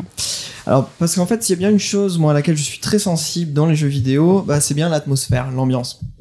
Lorsqu'on parle d'atmosphère, en général, on pense à la direction artistique euh, et à la musique, mais l'ambiance d'un jeu, elle peut aussi être amenée par d'autres éléments, euh, dont le game design et surtout le level design. Donc avec cette chronique, moi ce que j'aimerais faire, c'est parler de jeux qui m'ont particulièrement marqué pour leur ambiance et analyser comment en fait les créateurs ont réussi à mettre cette atmosphère en place avec euh, divers outils, musique, DA, level design, etc. Et pour ce premier numéro, je vais me concentrer sur un jeu que j'aime bien, vous le savez. Un jeu qui me tient beaucoup à cœur, il s'agit en fait de ma première grosse claque vidéoludique, un jeu que j'ai découvert quand j'avais 7 ans, je parle bien entendu du merveilleux Super Metroid, euh, sorti sur Super NES en euh, 94, et j'aimerais non pas euh, discuter de l'ambiance du jeu dans sa globalité, mais vraiment d'un moment en particulier en fait dans le jeu, et euh, voir comment est-ce que les créateurs ont réussi à, à amener ça. Donc c'est le retour à Crateria, mais pour ce faire, il est nécessaire de revenir un petit peu en arrière, en fait, pratiquement au début du jeu, juste après le prologue, au moment où on arrive sur la planète euh, avec le vaisseau. Donc au départ, lorsque Samus arrive sur la surface, euh, le ciel est gris, il y a du tonnerre, il pleut, c'est humide, c'est dégueu. C'est Brest. C'est c'est, euh, c'est pas la joie, il y a la musique, la musique est très inquiétante, c'est ça, c'est la Bretagne euh, mauvais temps quoi. Tu as des problèmes. Euh, il Ouais. il y a des bruits de roches chelous, c'est pas très rassurant. Ah si, c'est la Bretagne, c'est bon. Voilà.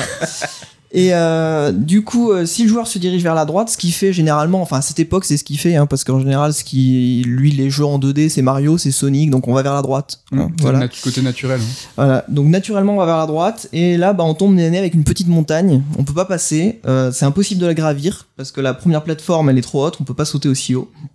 Donc bon bah on est obligé d'aller vers la gauche. On entre dans les cavernes et là on commence à arpenter euh, l'intérieur de la planète. Et donc pendant plusieurs heures comme ça on va s'engouffrer en fait toujours plus profondément dans les entrailles de la planète. Euh, D'ailleurs à ce propos je vais faire une petite parenthèse sur un lieu en particulier qu'on voit vers le début du jeu. Donc c'est une petite salle dans laquelle se trouve une grande statue de monstre toute Mhm. dorée. Euh, donc c'est une sorte de petite caverne, il y a de l'eau au sol, il y a cette immense statue jaune au milieu et on peut rien faire. On peut pas interagir avec, c'est un mystère total. Euh, la musique est différente, c'est très grave, très solennel et inquiétant. Et les développeurs n'expliquent rien. Donc il n'y a pas de texte, euh, Samus ne s'exprime pas. Ils ont laissé le mystère en fait de cette statue s'immiscer comme ça dans le cerveau du joueur pendant euh, toute l'aventure. Donc il y repense euh, de temps en temps pendant sa partie en se demandant bien de, quoi il peut s'agir. Ensuite, bah, pendant l'exploration de la planète, le joueur passe par trois régions. Donc il y a les cavernes de Crateria, il y a les forêts de Brinstar et après il y a le magma de Norfair. Et au cours de ce cheminement, il va découvrir de nombreuses améliorations. pour Samus. Donc il va y avoir des bombes, des super missiles, des bots pour sauter plus haut, un booster pour courir plus vite et péter carrément les murs en leur fonçant dessus, euh, un rayon qui permet de geler les ennemis, etc. Il détruit aussi un énorme boss, Kraid. C'est une sorte de gros dragon euh, avec trois yeux. Mais à un moment donné, on se retrouve quand même bloqué dans la progression et il devient nécessaire de revenir en arrière, de remonter en fait jusqu'à Brinstar pour aller récupérer les bombes de puissance. Grâce à un nouvel accès qu'on peut euh, ouvrir avec le- les rayons de glace.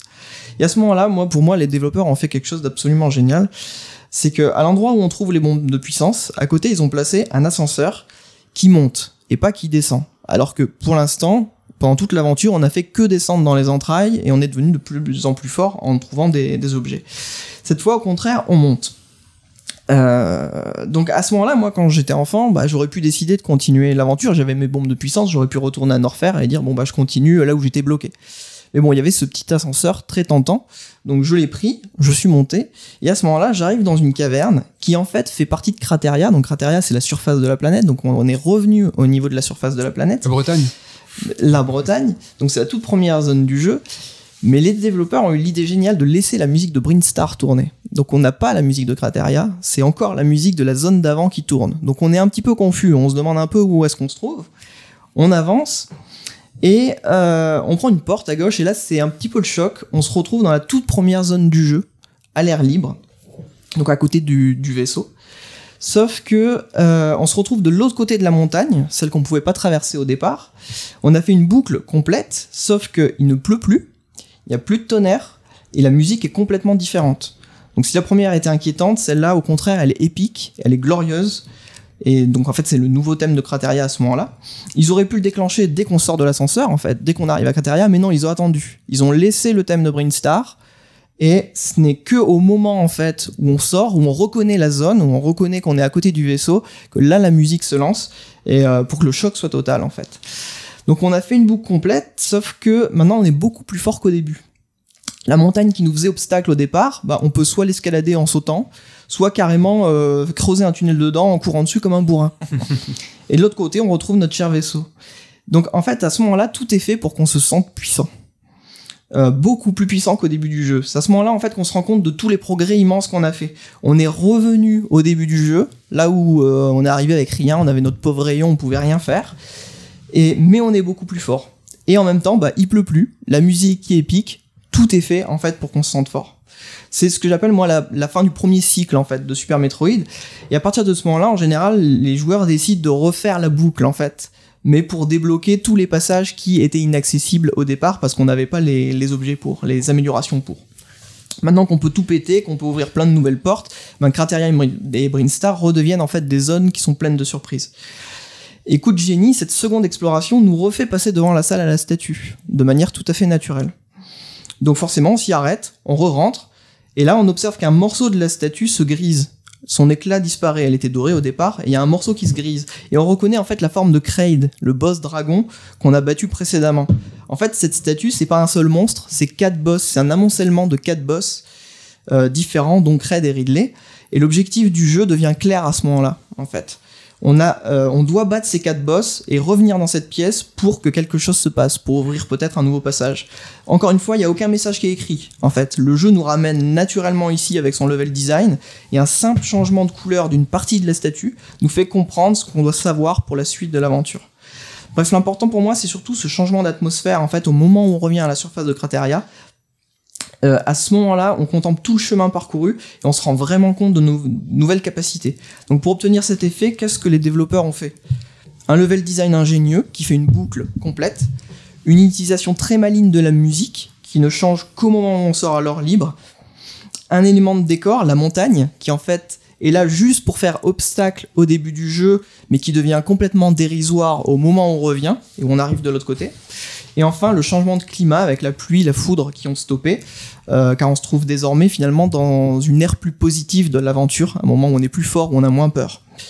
Donc ce genre de choses, on va les retrouver des années plus tard. Donc vous savez dans quel type de jeu? Dans quel Les jeu? Souls dans les Souls, dans les jeux de From Software. Par exemple dans Dark Souls 1, il y a une boucle du même genre qui a marqué énormément de joueurs. Je parle de celle où on revient au sanctuaire de Lichefeu, donc qui est un petit peu la maison hein, dans Dark Souls 1, après s'être embourbé pendant des heures dans les profondeurs, les égouts, le hameau du crépuscule, donc tous les endroits dégueulasses, les marécages, le poison, tout ça. Donc tous les joueurs ont ressenti en fait un grand moment de réconfort au moment de retourner à l'Ichefeu parce qu'ils venaient bah, d'arpenter les enfers, un petit peu comme Super Metroid le fait finalement puisqu'on vient d'explorer Norfair qui est euh, un peu les enfers du monde de Super Metroid avant de retourner au vaisseau. Dans Dark Souls 3, dans Bloodborne, dans Sekiro, on a aussi des changements de climat qui se déclenchent à des moments très précis de l'aventure. Donc tu vas avoir par exemple le ciel qui change, il fait jour et ensuite il fait nuit. Euh, là aussi pour donner une impression euh, de progression. Et euh, notez par ailleurs que dans Dark Souls 1 aussi, il est nécessaire de tuer 4 gros boss pour débloquer le passage vers le boss final. C'est exactement le même système que dans Super Metroid, comme quoi c'est un jeu qui était vraiment précurseur au niveau de son level design. Bref, euh, avec ces idées de level design, ces légers changements visuels et ces euh, variations musicales, pour moi l'équipe de Sakamoto a réussi en 1994, donc c'était quand même il y a un bail, hein, euh, à établir une atmosphère qui contraste fortement avec tout ce qui précède dans le jeu, à faire passer un sentiment de puissance au joueur et à lui faire comprendre ce qu'il doit faire dans la suite de l'aventure. Tout ça sans parole, sans texte, juste avec de l'image et du son. Bref, moi j'ai envie de dire bravo. Voilà, Super Metroid, ça défonce. Merci Luto, nous étions euh, pendus à tes lèvres euh, dans l'atmosphère de Metroid. Est-ce que ça vous rappelle d'autres jeux, des retours à la maison, des ambiances particulières euh Ouais, il a évoqué Dark Souls, donc effectivement, c'est le premier exemple qui m'est mis en tête. hein. Sachant que Dark Souls joue aussi euh, sur le même contraste, mais euh, alors il y a le moment de réconfort, on revient à l'Ichefeu, mais par contraste encore plus fort, et ensuite il y a la montée vers un Orlando, euh, qui est justement une cité baignée de lumière Ouais. dorée, qui en vient en contraste effectivement avec les marécages bourbeux qu'il y a tout au fond de, du hameau du crépuscule. Donc, Ouais, complètement, ouais. Et c'est vrai que les Metroid et Metroidvania, donc Castlevania et Metroid, je pense, sont sous-estimés dans, l'apport que ça a pu avoir pour les Souls aujourd'hui, où ce qui concerne level design et narration environnementale, tu l'as bien fait comprendre, c'est vraiment les jeux qui ont amené ça, quoi. Et ce qui me tue, tu le soulignes, c'est que ça date de 94. Aujourd'hui, le jeu vidéo s'est enseigné, on a théorisé, on a analysé, les maintenant, les mecs qui suivent des écoles et tout. Et là, les mecs, alors je vais pas dire en tâtonnant, genre ils ont fait ça sans le vouloir, c'était évidemment bossé, c'était du, Le génie. ils ont atteint ce qu'ils voulaient faire, mais par euh, le, en tâtonnant, enfin, Mhm. sans vraiment euh, avoir, euh, tu vois, de- d'exemples à suivre. Ou c'est Justement, mais il y avait tout à défricher peut-être. Ouais, ouais, fallait- ouais, fait de manière un peu comme ça, et ça me, ça rend d'autant plus impressionnant, je trouve, le truc. Ah, c'est pas pour rien qu'en école de game design, c'est euh, le enfin, Super Mario Bros qui est souvent enseigné, le premier niveau, euh, qui est une base, alors que justement on, a, on la théorise, on a à quel point c'est génial, mais euh, bah, à cette époque-là, il, avait, il théorisait pas, enfin il, il avait peut-être conceptualisé, mais euh, c'était pas théorisé comme aujourd'hui. Ouais, et puis, enfin, C'est comment intuitivement, autant- en fait, intuitivement, et ils se sont dit ça va fonctionner. Ouais. Alors c'est c'est facile de dire ça parce qu'effectivement, si on disait intuitivement, on peut tout trouver, non, sinon tous les jeux seraient bons, ce qui est loin d'être le cas. Ouais, ouais, mais la création en quelques années, dans ces années-là, quoi, d'autant de concepts, d'autant de d'éléments de game design, c'est quand même une période de ouf, quoi. C'était mieux avant? Non, non, c'est pas c'est comme la naissance c'est du- un- des éléments de langage du montage au cinéma, où les, justement, à partir du moment où ça a été vraiment, vraiment mis, mis en scène, théorisé, conceptualisé, tout ce que le montage peut faire, bon ben voilà, après, Oui, les précurseurs après, sont ouais. toujours plus marquants. Oui, et sûr. puis après, comme ça, justement, maintenant que c'est enseigné, tu peux aller plus loin, tu peux le perfectionner, tu Tu peux l'améliorer. le Donc, c'était pas mieux avant, mais Ouais. ces précurseurs-là, c'est c'est essentiel, quoi. Ouais, l'améliorer, le perfectionner, mais on, les, beaucoup de jeux actuels ont peut-être euh, tout intérêt à regarder en arrière, parce que moi, ce qui me frappe dans ta chronique, c'est de voir à quel point, ben voilà, tout est euh, indiqué de façon naturelle par le game design, pas de tutoriel, pas de carton avec euh, d'explications pour dire qu'est-ce qu'il faut faire, comment il faut le faire. C'est euh, de façon ben, inconsciente. Tu es un joueur, tu joues et en fait tu vas te faire emporter justement par cet univers, cette atmosphère, l'ambiance qui va te dire ben, va par là, va par ci. Enfin, c'est incroyable. Moi je trouve que on a beaucoup à- encore à, apprendre de, de ces De de nos ces anciens. jeux. de nos anciens, de nos les mettre en maison de retraite. Merci encore, merci beaucoup Ludo pour ta Merci. chronique, c'était vraiment trop bien. Est-ce qu'on finit par le meilleur? Est-ce qu'on finit par le meilleur d'entre nous? On Damien? ne se moque pas. Est-ce que tu peux nous parler de ta chronique? Alors, on est tous très curieux. Oui. Ouais, alors si vous êtes en train de faire la vaisselle, arrêtez tout. Il va falloir mobiliser toute votre attention. Prenez des notes, prenez Alors, un stylo, c'est ce que je vais faire. Il Euh, faut du contexte parce qu'on balance pas ça dans le vide là. C'est que bon, du coup, l'idée des chroniques nous est venue il y a quoi? Il y a deux mois à peu près. Et en fait, à de multiples reprises, Damien a essayé de nous expliquer sa chronique. Et on est toujours au, au même On n'a niveau. toujours pas compris. pas. Alors Je pour moi, pense ça que- me semble quand même très simple et très pour basique. l'instant, comme euh, c'est notre quête à nous de comprendre. Ouais, bah, la, blague de Mehdi étant que la, ma chronique s'appelle La Quête. Effectivement, je cherchais, comme vous l'avez pu l'entendre avec la précédente chronique, un moyen de pouvoir aborder tous les deux mois euh, ce que j'avais envie, c'est-à-dire euh, que ce- Au moins, c'est clair. Ça y est, on a sens d'œuvre. C'est-à-dire que ce soit un jeu vidéo, un film, peu importe. Pas la manière dont je l'avais envie, mais vraiment que je me dise, je veux avoir le prisme le plus large possible de d'œuvres que je peux aborder avec ma chronique. On est tous euh, là-dedans. hein. Je- Voilà, donc on est, on est absolument tous là-dedans. Ouais. Moi, mon idée, c'était la quête. À ce moment-là, je sortais d'Elden Ring. Donc c'était, euh, je venais de le faire la deuxi- pour la deuxième fois. Et euh, bon, évidemment, le jeu obsédé, euh, j'y pensais constamment. Et euh, j'avais réfléchi à énormément d'aspects de, de jeu, la manière dont on se faisait justement sa quête. Et le mot quête, en fait, m'est venu en me disant, mais la quête, c'est aussi plein d'autres choses dans le jeu vidéo. Ça va être justement aussi notamment la quête annexe. Et euh, la quête, ça peut être la quête de sens, ça peut être la quête, euh, une quête esthétique, ça peut être énormément de choses en fait. Et je me suis dit, bah voilà, la quête, c'est un mot polysémique qui peut englober énormément de définitions différentes. Je vais prendre ce point de départ et bah, après tous les deux mois, je vais voir. euh, c'est pas moi qui vais tirer en fait les œuvres vers le sujet de la quête pour tourner le truc. C'est plutôt euh, naturellement en fait, comme j'ai toujours en toile de fond dans, dans mes pensées cette idée de quête. Peut-être que les œuvres en question vont me- m'emmener vers euh, Comme en Naruto, le, héros ne va jamais à la quête. C'est la quête. C'est la quête qui vient à moi. Donc là, l'idée, c'est que la quête vienne à- au sujet que j'aurais envie d'aborder Mhm. euh, justement tous les deux mois. Et mais pour commencer, je me suis fait plaisir. Je me que suis fait plaisir. Le premier sujet, ça va être la quête collective. D'accord. Et quand je dis quête collective, c'est une quête de sens. Ok. La quête de sens, mais collective. Et collective, pour ça, je me base sur deux jeux. Mes deux GOTY. Oh bah tiens. Alors là, moi, Ah, attends, je, je vais tomber de ma chaise. me scie les surprise. bras là d'avance. Donc c'est Elden Ring et Xenoblade 3. Mais non. Ils Oh. sont Ouais. venus à toi tout seul. qui sont deux jeux qui en plus de toute façon on partage pas mal de points communs ne serait-ce que dans leur quête de démesure eux-mêmes hein.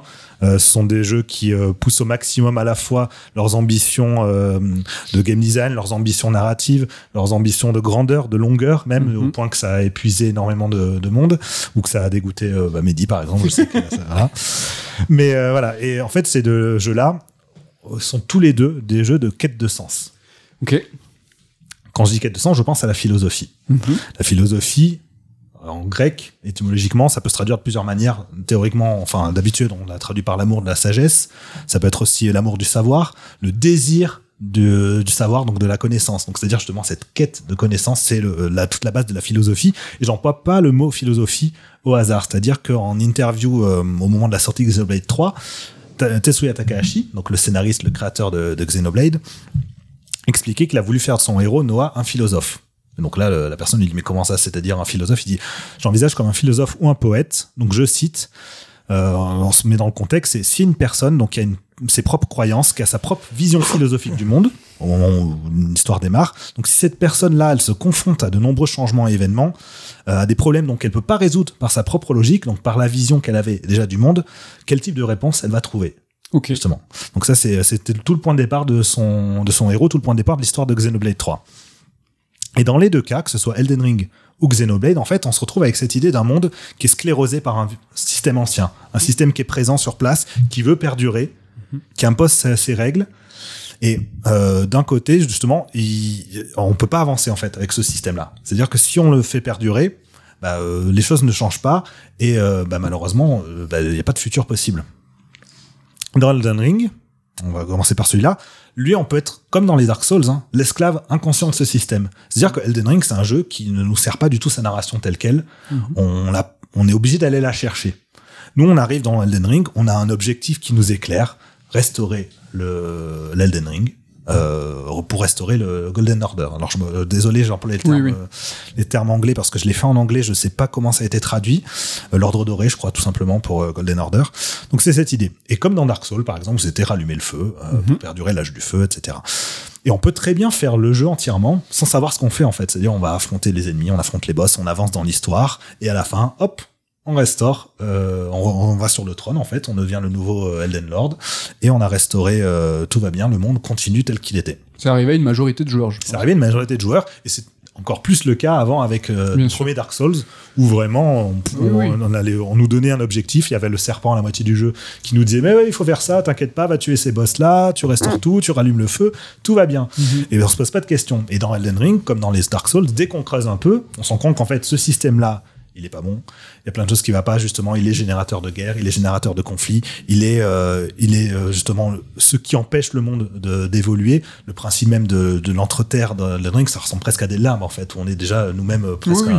Un, un être euh, fantomatique qui erre et qui, euh, qui est piégé dans, dans, dans, ses limbes. On arrive même, entre guillemets, après la guerre, quoi. Le monde est déjà en décrépitude. Le monde est en décrépitude et ça évolue pas. Et nous, si on le restaure, on restaure rien du tout. En fait, Oui. c'est juste qu'on poursuit cette décrépitude Ouais. euh, sans le savoir exactement. On participe. Donc, Elden Ring propose plusieurs moyens, plusieurs fins, en fait, qui permettent de changer ça, Mhm. de, de transformer le monde tel qu'on a envie de le faire. Dans Xenoblade, pour le coup, euh, la compréhension du, que le monde ne fonctionne pas, ça arrive très très tôt dans l'histoire. Quasiment dès le début, déjà, on voit le personnage principal qui pose le contexte, donc à savoir qu'il y a une guerre entre deux factions, donc Agnus et Keves, et euh, qui est une guerre qui dure depuis toujours, dans un monde qui s'appelle lui-même Éternité en grec, donc Aionos.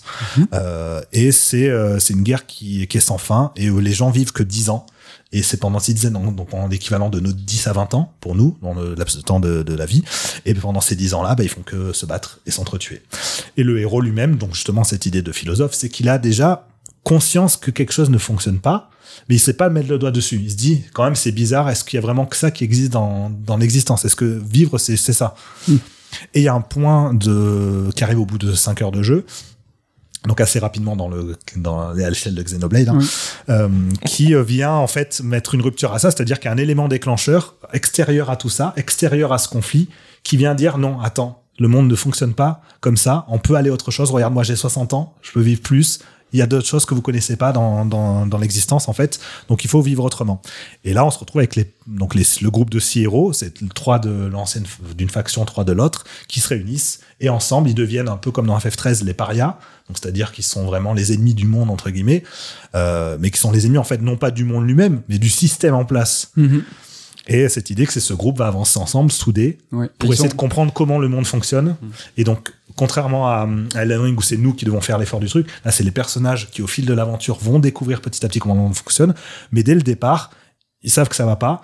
Ils mettent un terme à tout ça. Dès qu'on croise ce qu'on appelle des colonies, donc c'est-à-dire des hum, un peu comme des villes mouvantes, euh, parce que c'est des espèces de gros mécas Ouais. euh, sur lesquelles vivent les gens des factions justement, elles sont toutes régies par euh, par euh, une horloge en fait qui euh, qui est une horloge de vie.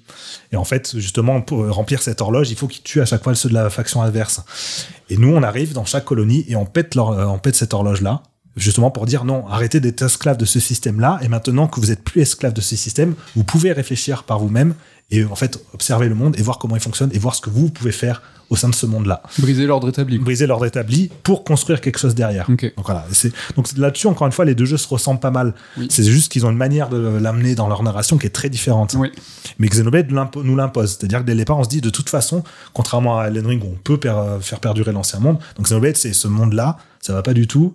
Il faut arrêter avec ça. Il faut arrêter avec ce monde qui est régi par des vieux, qui est régi par, euh, par quelque chose d'ancien, en fait, justement. Il faut amener. Mais c'est vraiment tout l'idée. Ah oui. C'est un truc très japonais, hein, qu'on retrouve très souvent, cette idée de euh, c'est place à la jeunesse, etc. Et là, c'est vraiment euh, symbolisé par énormément d'aspects du jeu. Euh, c'est une chronique, je, je sais pas si je l'ai précisé, qui est sans spoiler. hein. Oui. Donc, euh, je crois que je l'avais dit au début. Donc, Après, là, ce que tu as dit dans pas, Xeno, c'est voilà. le chapitre C'est 1. le, c'est le départ. C'est le point, c'est le point de départ de l'histoire. Même moi, je l'ai eu. C'est la fin du prologue. Et donc, là où veux parler de quête collective, c'est qu'en fait, dans Xenoblade, justement, euh, c'est ce groupe de héros qui va lui-même ensemble euh, disserter sur le monde. Ouais. C'est-à-dire, ils vont euh, interagir entre eux, ils vont essayer de se comprendre entre eux, parce que déjà, à la base, ils viennent de factions opposées. Et après, euh, de là, ça, ils vont essayer de, comprendre comment on fonctionne et comprendre comment même euh, leurs antagonistes fonctionnent. Et euh, au point que Tetsuya Takahashi, son objectif quand il a scénarisé Xenoblade 3, c'était que chaque personnage, donc de, les six membres du groupe de héros, ait le même nombre de lignes de dialogue, à peu près. C'était vraiment, il, il était limite à compter chaque ligne, il disait, pour euh, justement avoir cet équilibre dans le groupe. Donc c'est vraiment cette idée d'un groupe qui avance et non pas d'un héros et avec des personnages secondaires qui l'accompagnent. C'est vraiment une entité de plusieurs personnes qui, euh, qui s'entrecroisent pour, euh, pour aller de l'avant. Pour comprendre. Ça se traduit même, euh, par exemple, pendant les combats. Et c'est, c'est tout l'objectif de la, la suite de ma chronique, c'est qu'en fait, ces, euh, ces aspects-là, cette euh, collectivité, cette quête collective, elle est retranscrite de différentes manières entre les deux jeux au niveau, euh, au niveau du game design. Dans Elden Ring, de- donc déjà il faut payer pour avoir accès à cette euh, collectivité puisqu'il faut être inscrit. euh, Ah. Voilà.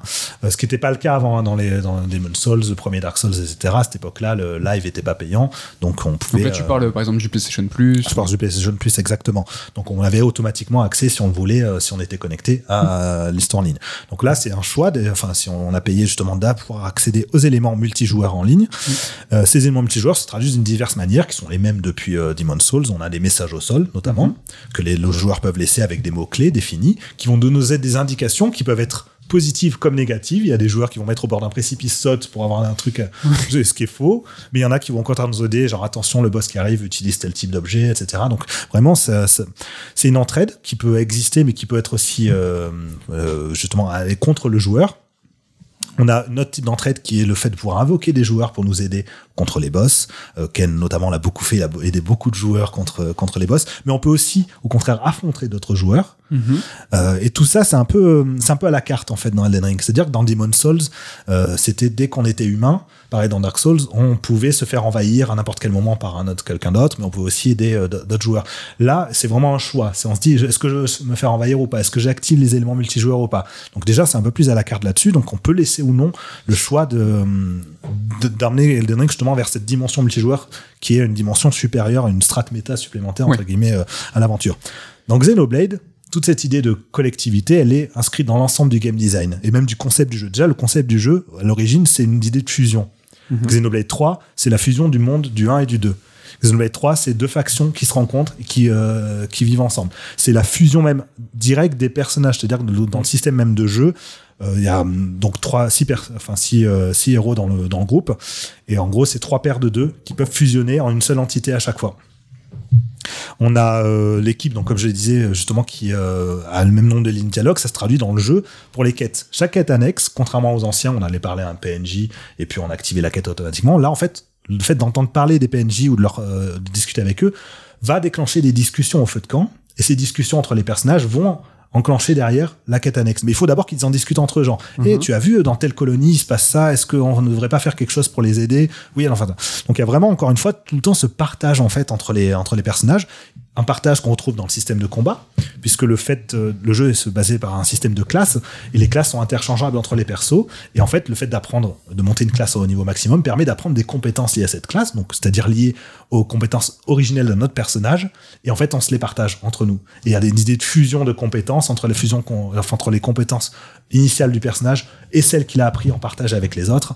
Donc c'est vraiment tout le tout le système de jeu est basé là-dessus. On a les enchaînements dans les combats où en gros on Oui. va voilà euh, tous les tout le groupe entier se retrouve à, à enchaîner les attaques en fonction de, de divers paramètres qu'on va sélectionner. Donc vraiment c'est toujours cette idée de groupe qui avance en, en continu. Si je devais résumer moi ces, ces deux éléments, je dirais que Xenoblade c'est une quête collective dans, au sein du jeu, mais qu'on vit en solitaire. Oui. C'est-à-dire qu'on est seul face au jeu et on va vraiment vivre l'aventure comme un grand JRPG justement euh, nous-mêmes face à cette euh, fa- face à cette entité de multiples voix. Tandis qu'Elden Ring c'est une quête qu'on va vivre généralement en solitaire si on choisit de pas faire les moins multijoueurs, mais en collectivité. Et alors l'élément de collectivité d'Elden Ring, c'est qu'en fait, elle est au-delà même de, du jeu lui- lui-même, c'est-à-dire elle est avec la communauté. Ok. Elden Ring, c'est un jeu communautaire. C'est un jeu où il y a, euh, dans la lignée des Souls, un wiki très euh, très dominant. Il y a énormément de vidéos YouTube, de guides, euh, de gens qui vont essayer de décortiquer le lore, qui vont faire des solutions euh, très détaillées sur les secrets, etc. Donc, en fait, justement, la collectivité, collectivité pardon, dans Elden Ring, elle est là pour te permettre d'aller encore plus loin que ce que toi t'aurais fait en tant, qu'explorateur. Parce qu'explorer tout seul, c'est bien, mais t'es c'est quasiment obligé que tu passes à côté de certains secrets. Des trucs qui sont tellement bien cachés, à moins de passer euh, 300 heures dessus, tout seul euh, à vraiment tout explorer, c'est vraiment compliqué. Donc tu vas découvrir, grâce à cette collectivité, grâce à ces autres joueurs, tu peux découvrir des secrets. Alors on- tout le monde se souvient dans Dark Souls 1 de, de, de trucs qui mènent au lac, euh, Oui. cendré justement, qui est derrière deux, Deux murs. derrière deux murs invisibles dans l'arbre. Bah, Elden Ring, il y a plein de choses comme ça. Euh, Il y a aussi euh, Ah oui. justement donc toute la dimension multijoueur, j'en ai parlé, mais il y a aussi au-delà de ça donc la compréhension de l'univers lui-même. C'est-à-dire que bah, euh, si t'es tout seul avec tes sans notes ni rien pour comprendre le lore, c'est un peu complexe. Donc c'est pour ça qu'il y a des gens qui euh, font des vidéos pour expliquer le lore, pour le décortiquer, font qui des livres aussi. Ça, il y a des gens qui font le- les livres. hein, c'est notre cas. euh, on l'a déjà dit. euh, Sylvain est actuellement en train de travailler sur un livre Elden Ring. Ah bon? Donc euh, voilà. Et euh, donc c'est une quête en fait qui se poursuit collectivement, surtout hors jeu. En dehors de- de- du, du jeu lui-même. Tandis qu'en cours de partie, la plupart des joueurs l'auront vécu en solitaire. Donc c'est un peu un espèce d'aller-retour entre je vis le- la chose en solo Ouais. et je vis euh, derrière, derrière le truc en collectivité qui me permet d'enrichir ma, ma partie en, en solitaire. Donc, mais dans ce rapport de collectif, le collectif pour moi c'est un point important. Vous allez voir en, en parler avec Xeno 3, c'est c'est le rapport à l'altérité, c'est-à-dire ce rapport Oui. à l'autre. On est dans, dans, dans le contact avec autrui. Et dans Elden Ring, pour moi, cette altérité, elle se caractérise par la méfiance. C'est-à-dire que dans Elden Ring, ben justement, que ce soit les messages des joueurs au sol, la possibilité d'aider ou au contraire de se faire attaquer, mais aussi dans le jeu lui-même, les PNJ, euh, leur histoire, etc. On est tout le temps dans la méfiance, on peut jamais faire confiance pleinement. On peut, on peut, il y a aucun moyen dans, dans Elden Ring de se dire, lui c'est bon, je lui fais confiance, je sais que ce personnage a raison. Dès le départ, on croise Varé au début d'Elden Ring, avec son, son masque ensanglanté. Dès le départ, il est chelou. Dès le départ, on se dit, il y a quelque chose qui est, qui va pas. Et justement, les personnages disent jamais vraiment leurs intentions. On est obligé de creuser pour essayer de comprendre ce qu'ils cherchent vraiment à faire, etc.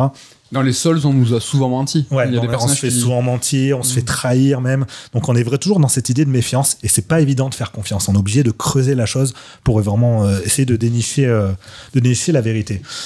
Et, et ça, ça me fait penser à euh, cette idée en fait de la, philosophie. La philosophie en général, comment on comment on l'envisage? On pense souvent, euh, par exemple, au penseur de Rodin. C'est le mec qui est solo euh, sur, en train de réfléchir justement au sens de l'existence. Et les premiers philosophes, c'était un peu cette idée-là aussi. On a justement pensé à des philosophes, des philosophes en se disant ah oui, le philosophe c'est celui qui lui-même a conceptualisé énormément de choses en, se, enfin, en se resserrant sur lui-même. Et en fait, la philosophie, ça n'a pas toujours été comme ça, loin de là. Même dès le départ, justement, Platon lui-même ne faisait que rapporter les, la philosophie de son maître Socrate. Et, euh, et au fil des, des décennies, et surtout notamment à partir du 19e siècle, on s'est retrouvé avec des philosophes qui venaient là presque en opposition avec l'ancienne philosophie.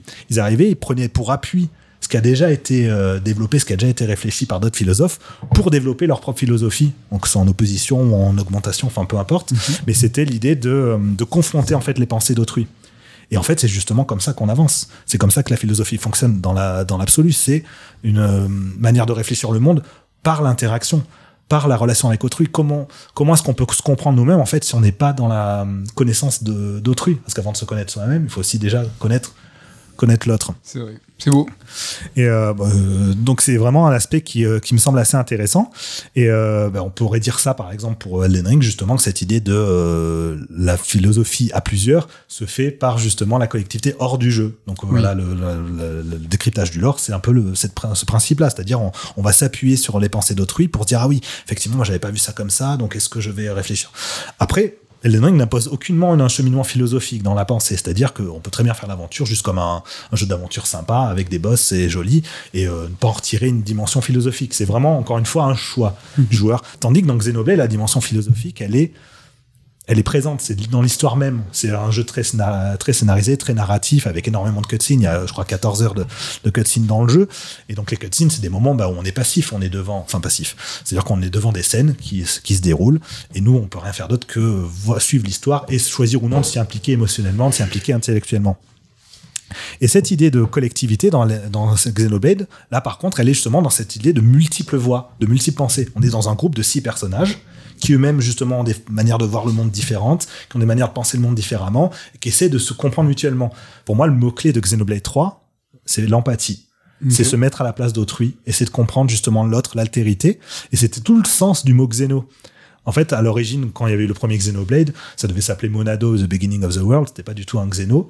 Et c'est, euh, je sais plus quel producteur chez Nintendo qui a dit, bah tiens, Takahashi, on va l'appeler euh, Xeno quelque chose pour faire hommage à tes œuvres précédentes qui étaient Xenogears et Xenosaga. C'était Iwata, je crois, direct, Ouais. qui avait suggéré ça. Et, et justement, cette idée-là, c'était euh, d'inscrire aussi euh, ça dans l'œuvre générale de Takahashi. Et ça s'est vraiment accentué avec Xenoblade 2 et maintenant Xenoblade 3, qui sont des jeux qui s'inscrivent thématiquement dans la lignée de ce qu'il faisait avec Xenogears et Xenosaga. Et il a expliqué lui-même que à chaque, chaque jeu a son propre, sa propre définition du terme Xeno, mais il y a toujours cette idée d'altérité. Euh, Oui. Xeno, ça veut dire en anglais euh, étranger. Donc il y a toujours cette idée de l'altérité, et cette altérité, en fait, elle est, euh, il a défini lui, euh, en fait, on parle de ce que je disais tout à l'heure, la vie d'une personne, en fait, elle se construit à travers ses relations avec d'autres personnes. Et c'est tout ce concept-là, c'est qu'on suit un groupe qui lui-même, en fait, euh, en littérature, ça arrive très souvent, euh, même dans les séries télévisées, d'avoir plusieurs voix de personnages. On suit, euh, par exemple, pendant un chapitre, un tel personnage, puis un autre chapitre, un autre épisode, un autre personnage. Et c'est justement par cette confrontation de différents points de vue, de différents arcs narratifs, qu'on a une toile générale qui permet d'avoir une vision du monde plus riche. Et là, c'est exactement ça, sauf qu'il y a les contraintes du JRPG. C'est-à-dire qu'il bah, il peut- il pouvait pas, avec cette idée de grande aventure, avoir, euh, comme ça a été fait peut-être dans FF13, avoir justement cette segmentation entre plusieurs arcs narratifs avec plusieurs personnages. Là, il voulait à tout prix que les six personnages avancent de concert, de concert même, l'expression hein, euh, malgré tout. C'est vrai, c'est vrai. Et, euh, et cette idée d'avoir ces six personnages-là, bah, c'était euh, justement de montrer euh, cette altérité, ce rapport à l'altérité et dans la compréhension des antagonistes aussi. C'est justement ce, travail que font les personnages entre eux, cette compréhension mutuelle qui se tisse petit à petit au fil de l'aventure. Elle se tisse aussi vis-à-vis des antagonistes. On les comprend, on saisit en fait quelles étaient leurs motivations, on est attaché, on est dans l'empathie.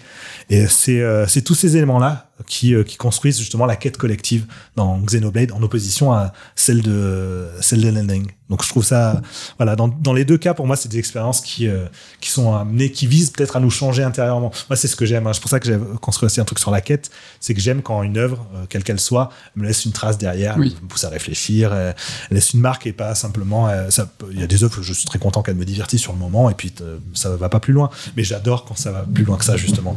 Et là les deux peuvent le faire. Euh, on peut choisir de s'y impliquer plus ou moins différemment, mais dans tous les cas, ça nous pousse euh, à réfléchir. Elden Ring, lui, l'idée, c'est de nous pousser à percer euh, le voile de l'illusion, comme dans notre Dark Souls, et justement de voir ce qu'il y a derrière.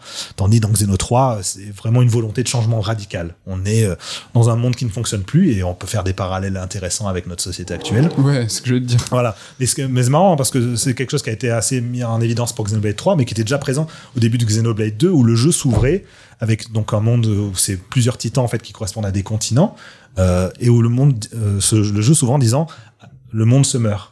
Oui. Les titans n'ont plus d'énergie parce que justement les ressources sont exploitées par les humains. Et, donc d'emblée, il y a toujours eu cette idée de rattacher ça, euh, de rattacher de manière métaphorique à notre quotidien, euh, de manière même très symbolique. hein, mais euh, il y a cette manière voilà, de réfléchir, nous pousser à revoir autrement notre monde. Et personnellement, Xenoblade 3, au-delà du fait qu'il m'a énormément touché, euh, son, son rapport à l'empathie a une, énorme influence sur moi. Parce que, personnel, je vais pas détailler, mais Mhm. justement sur ce moment-là, euh, ça a été ça a été important pour moi. Donc voilà, c'est euh, c'est euh, je pense le rôle de la philosophie, contrairement à ce qu'on pense, c'est pas juste comprendre le monde, c'est agir derrière aussi. Voilà. Je- 9 minutes 53, impeccable. Alors je- c'était pas du tout calculé. Non, c'est une blague, hein. je pense que t'as Mais fait trois fois plus. Euh, ah mince, non, j'ai été trop long. voilà. C'était très, très, très intéressant. C'était très très très intéressant. Moi, ça me fait penser à un truc, je sais pas si euh, tu me dis si ça te parle ou pas, c'est que j'ai l'impression que les deux jeux, que ce soit Xeno 3 ou les Souls en général, hein, pas uniquement Elden Ring, en fait, sont assez clairs si tu regardes les choses, euh, si tu observes. Par exemple, euh, on dit à chaque fois que toutes les lignes de dialogue dans les, dans les Souls sont très euh, sibyllines, que les mecs ils disent euh, n'importe quoi. Et en fait, et en fait c'est, moi je trouve qu'il y a rien de plus faux dans les Dark Souls. Une phrase, chaque mot est pesé, chaque Oui. verbe est choisi. Et en fait, si tu fais gaffe à cette petite phrase, si tu décryptes chaque mot, mais en fait, le mec, il est ultra clair avec toi. Il te dit exactement ce qu'il faut retenir. C'est pour ça qu'en les redécouvrant, à chaque fois, tu tombes des nues, parce que tu dis, en fait, C'est- c'est super signifiant, quoi. C'est pas du tout sibyllin, c'est même l'inverse. Et dans Xeno 3, du coup, c'est un petit peu la même chose parce que si tu observes vraiment euh, chaque détail, que ce soit le système de combat, le monde, et tu as parlé tout à l'heure de fusion, bah c'est c'est exactement ça. Tu as donné éno- énormément d'exemples. Bah, si tu connais un petit peu les premiers Xeno, bah, tu vois que le système de l'équipe, bah, elle est basée sur le temps, alors que l'autre, elle est basée sur la charge. Et c'est encore plus bête, et c'est là où je veux faire le lien avec les Souls, c'est que le- les deux équipes dans Xeno 3, c'est l'équipe blanche et l'équipe noire. C'est ult, enfin c'est devant tes yeux, c'est, ils ont, il a pas pu prendre deux couleurs, c'est même pas deux couleurs, mais plus opposées et en fait plus euh, significatives quoi. Et le détail est d'autant plus rigolo quand on regarde le nom des, euh, des deux factions, donc il y a Agnus et Keves. Ouais. Agnus en latin ça signifie agneau, Keves en hébreu ça signifie agneau. Non, ah bah tu vois. Ouais, il faut, mais ça, il faut le savoir. ça. Même si t'écoutes très fort, hein, je pense que c'est pas forcément euh, évident. Mais c'est Agneau au sens biblique, hein, je veux dire, hein, c'est vraiment cette image de. C'est pas le magno, quoi. Euh, ouais, c'est pas- Et c'est marrant parce que ça illustre bien, je trouve, que les parallèles que tu dresses, le fait pourquoi malgré toutes ses qualités, Xeno 3 restera cantonné à un public de niche parce que justement, il a beau avoir une histoire et des concepts passionnants, il va t'imposer une façon de faire et tu devras suivre la ligne qu'on a tracée. Là où Elden Ring, on l'a dit, il peut être abordé de mille façons différentes, tu raconteras une histoire aussi, mais t'as le mec qui pourra jouer pour le fun, le mec qui pourra euh, dire je veux faire les combats, c'est ça qui m'excite, le mec qui va passer son temps à visiter et qui Oui, t'offre sûr. cette latitude-là et c'est pour ça, je pense qu'il a plu à autant de joueurs. Oui, Xenoblade 3, ça reste euh, pour les fans de JRPG avant tout. Ah, mais tu l'as encore dit. certains fans.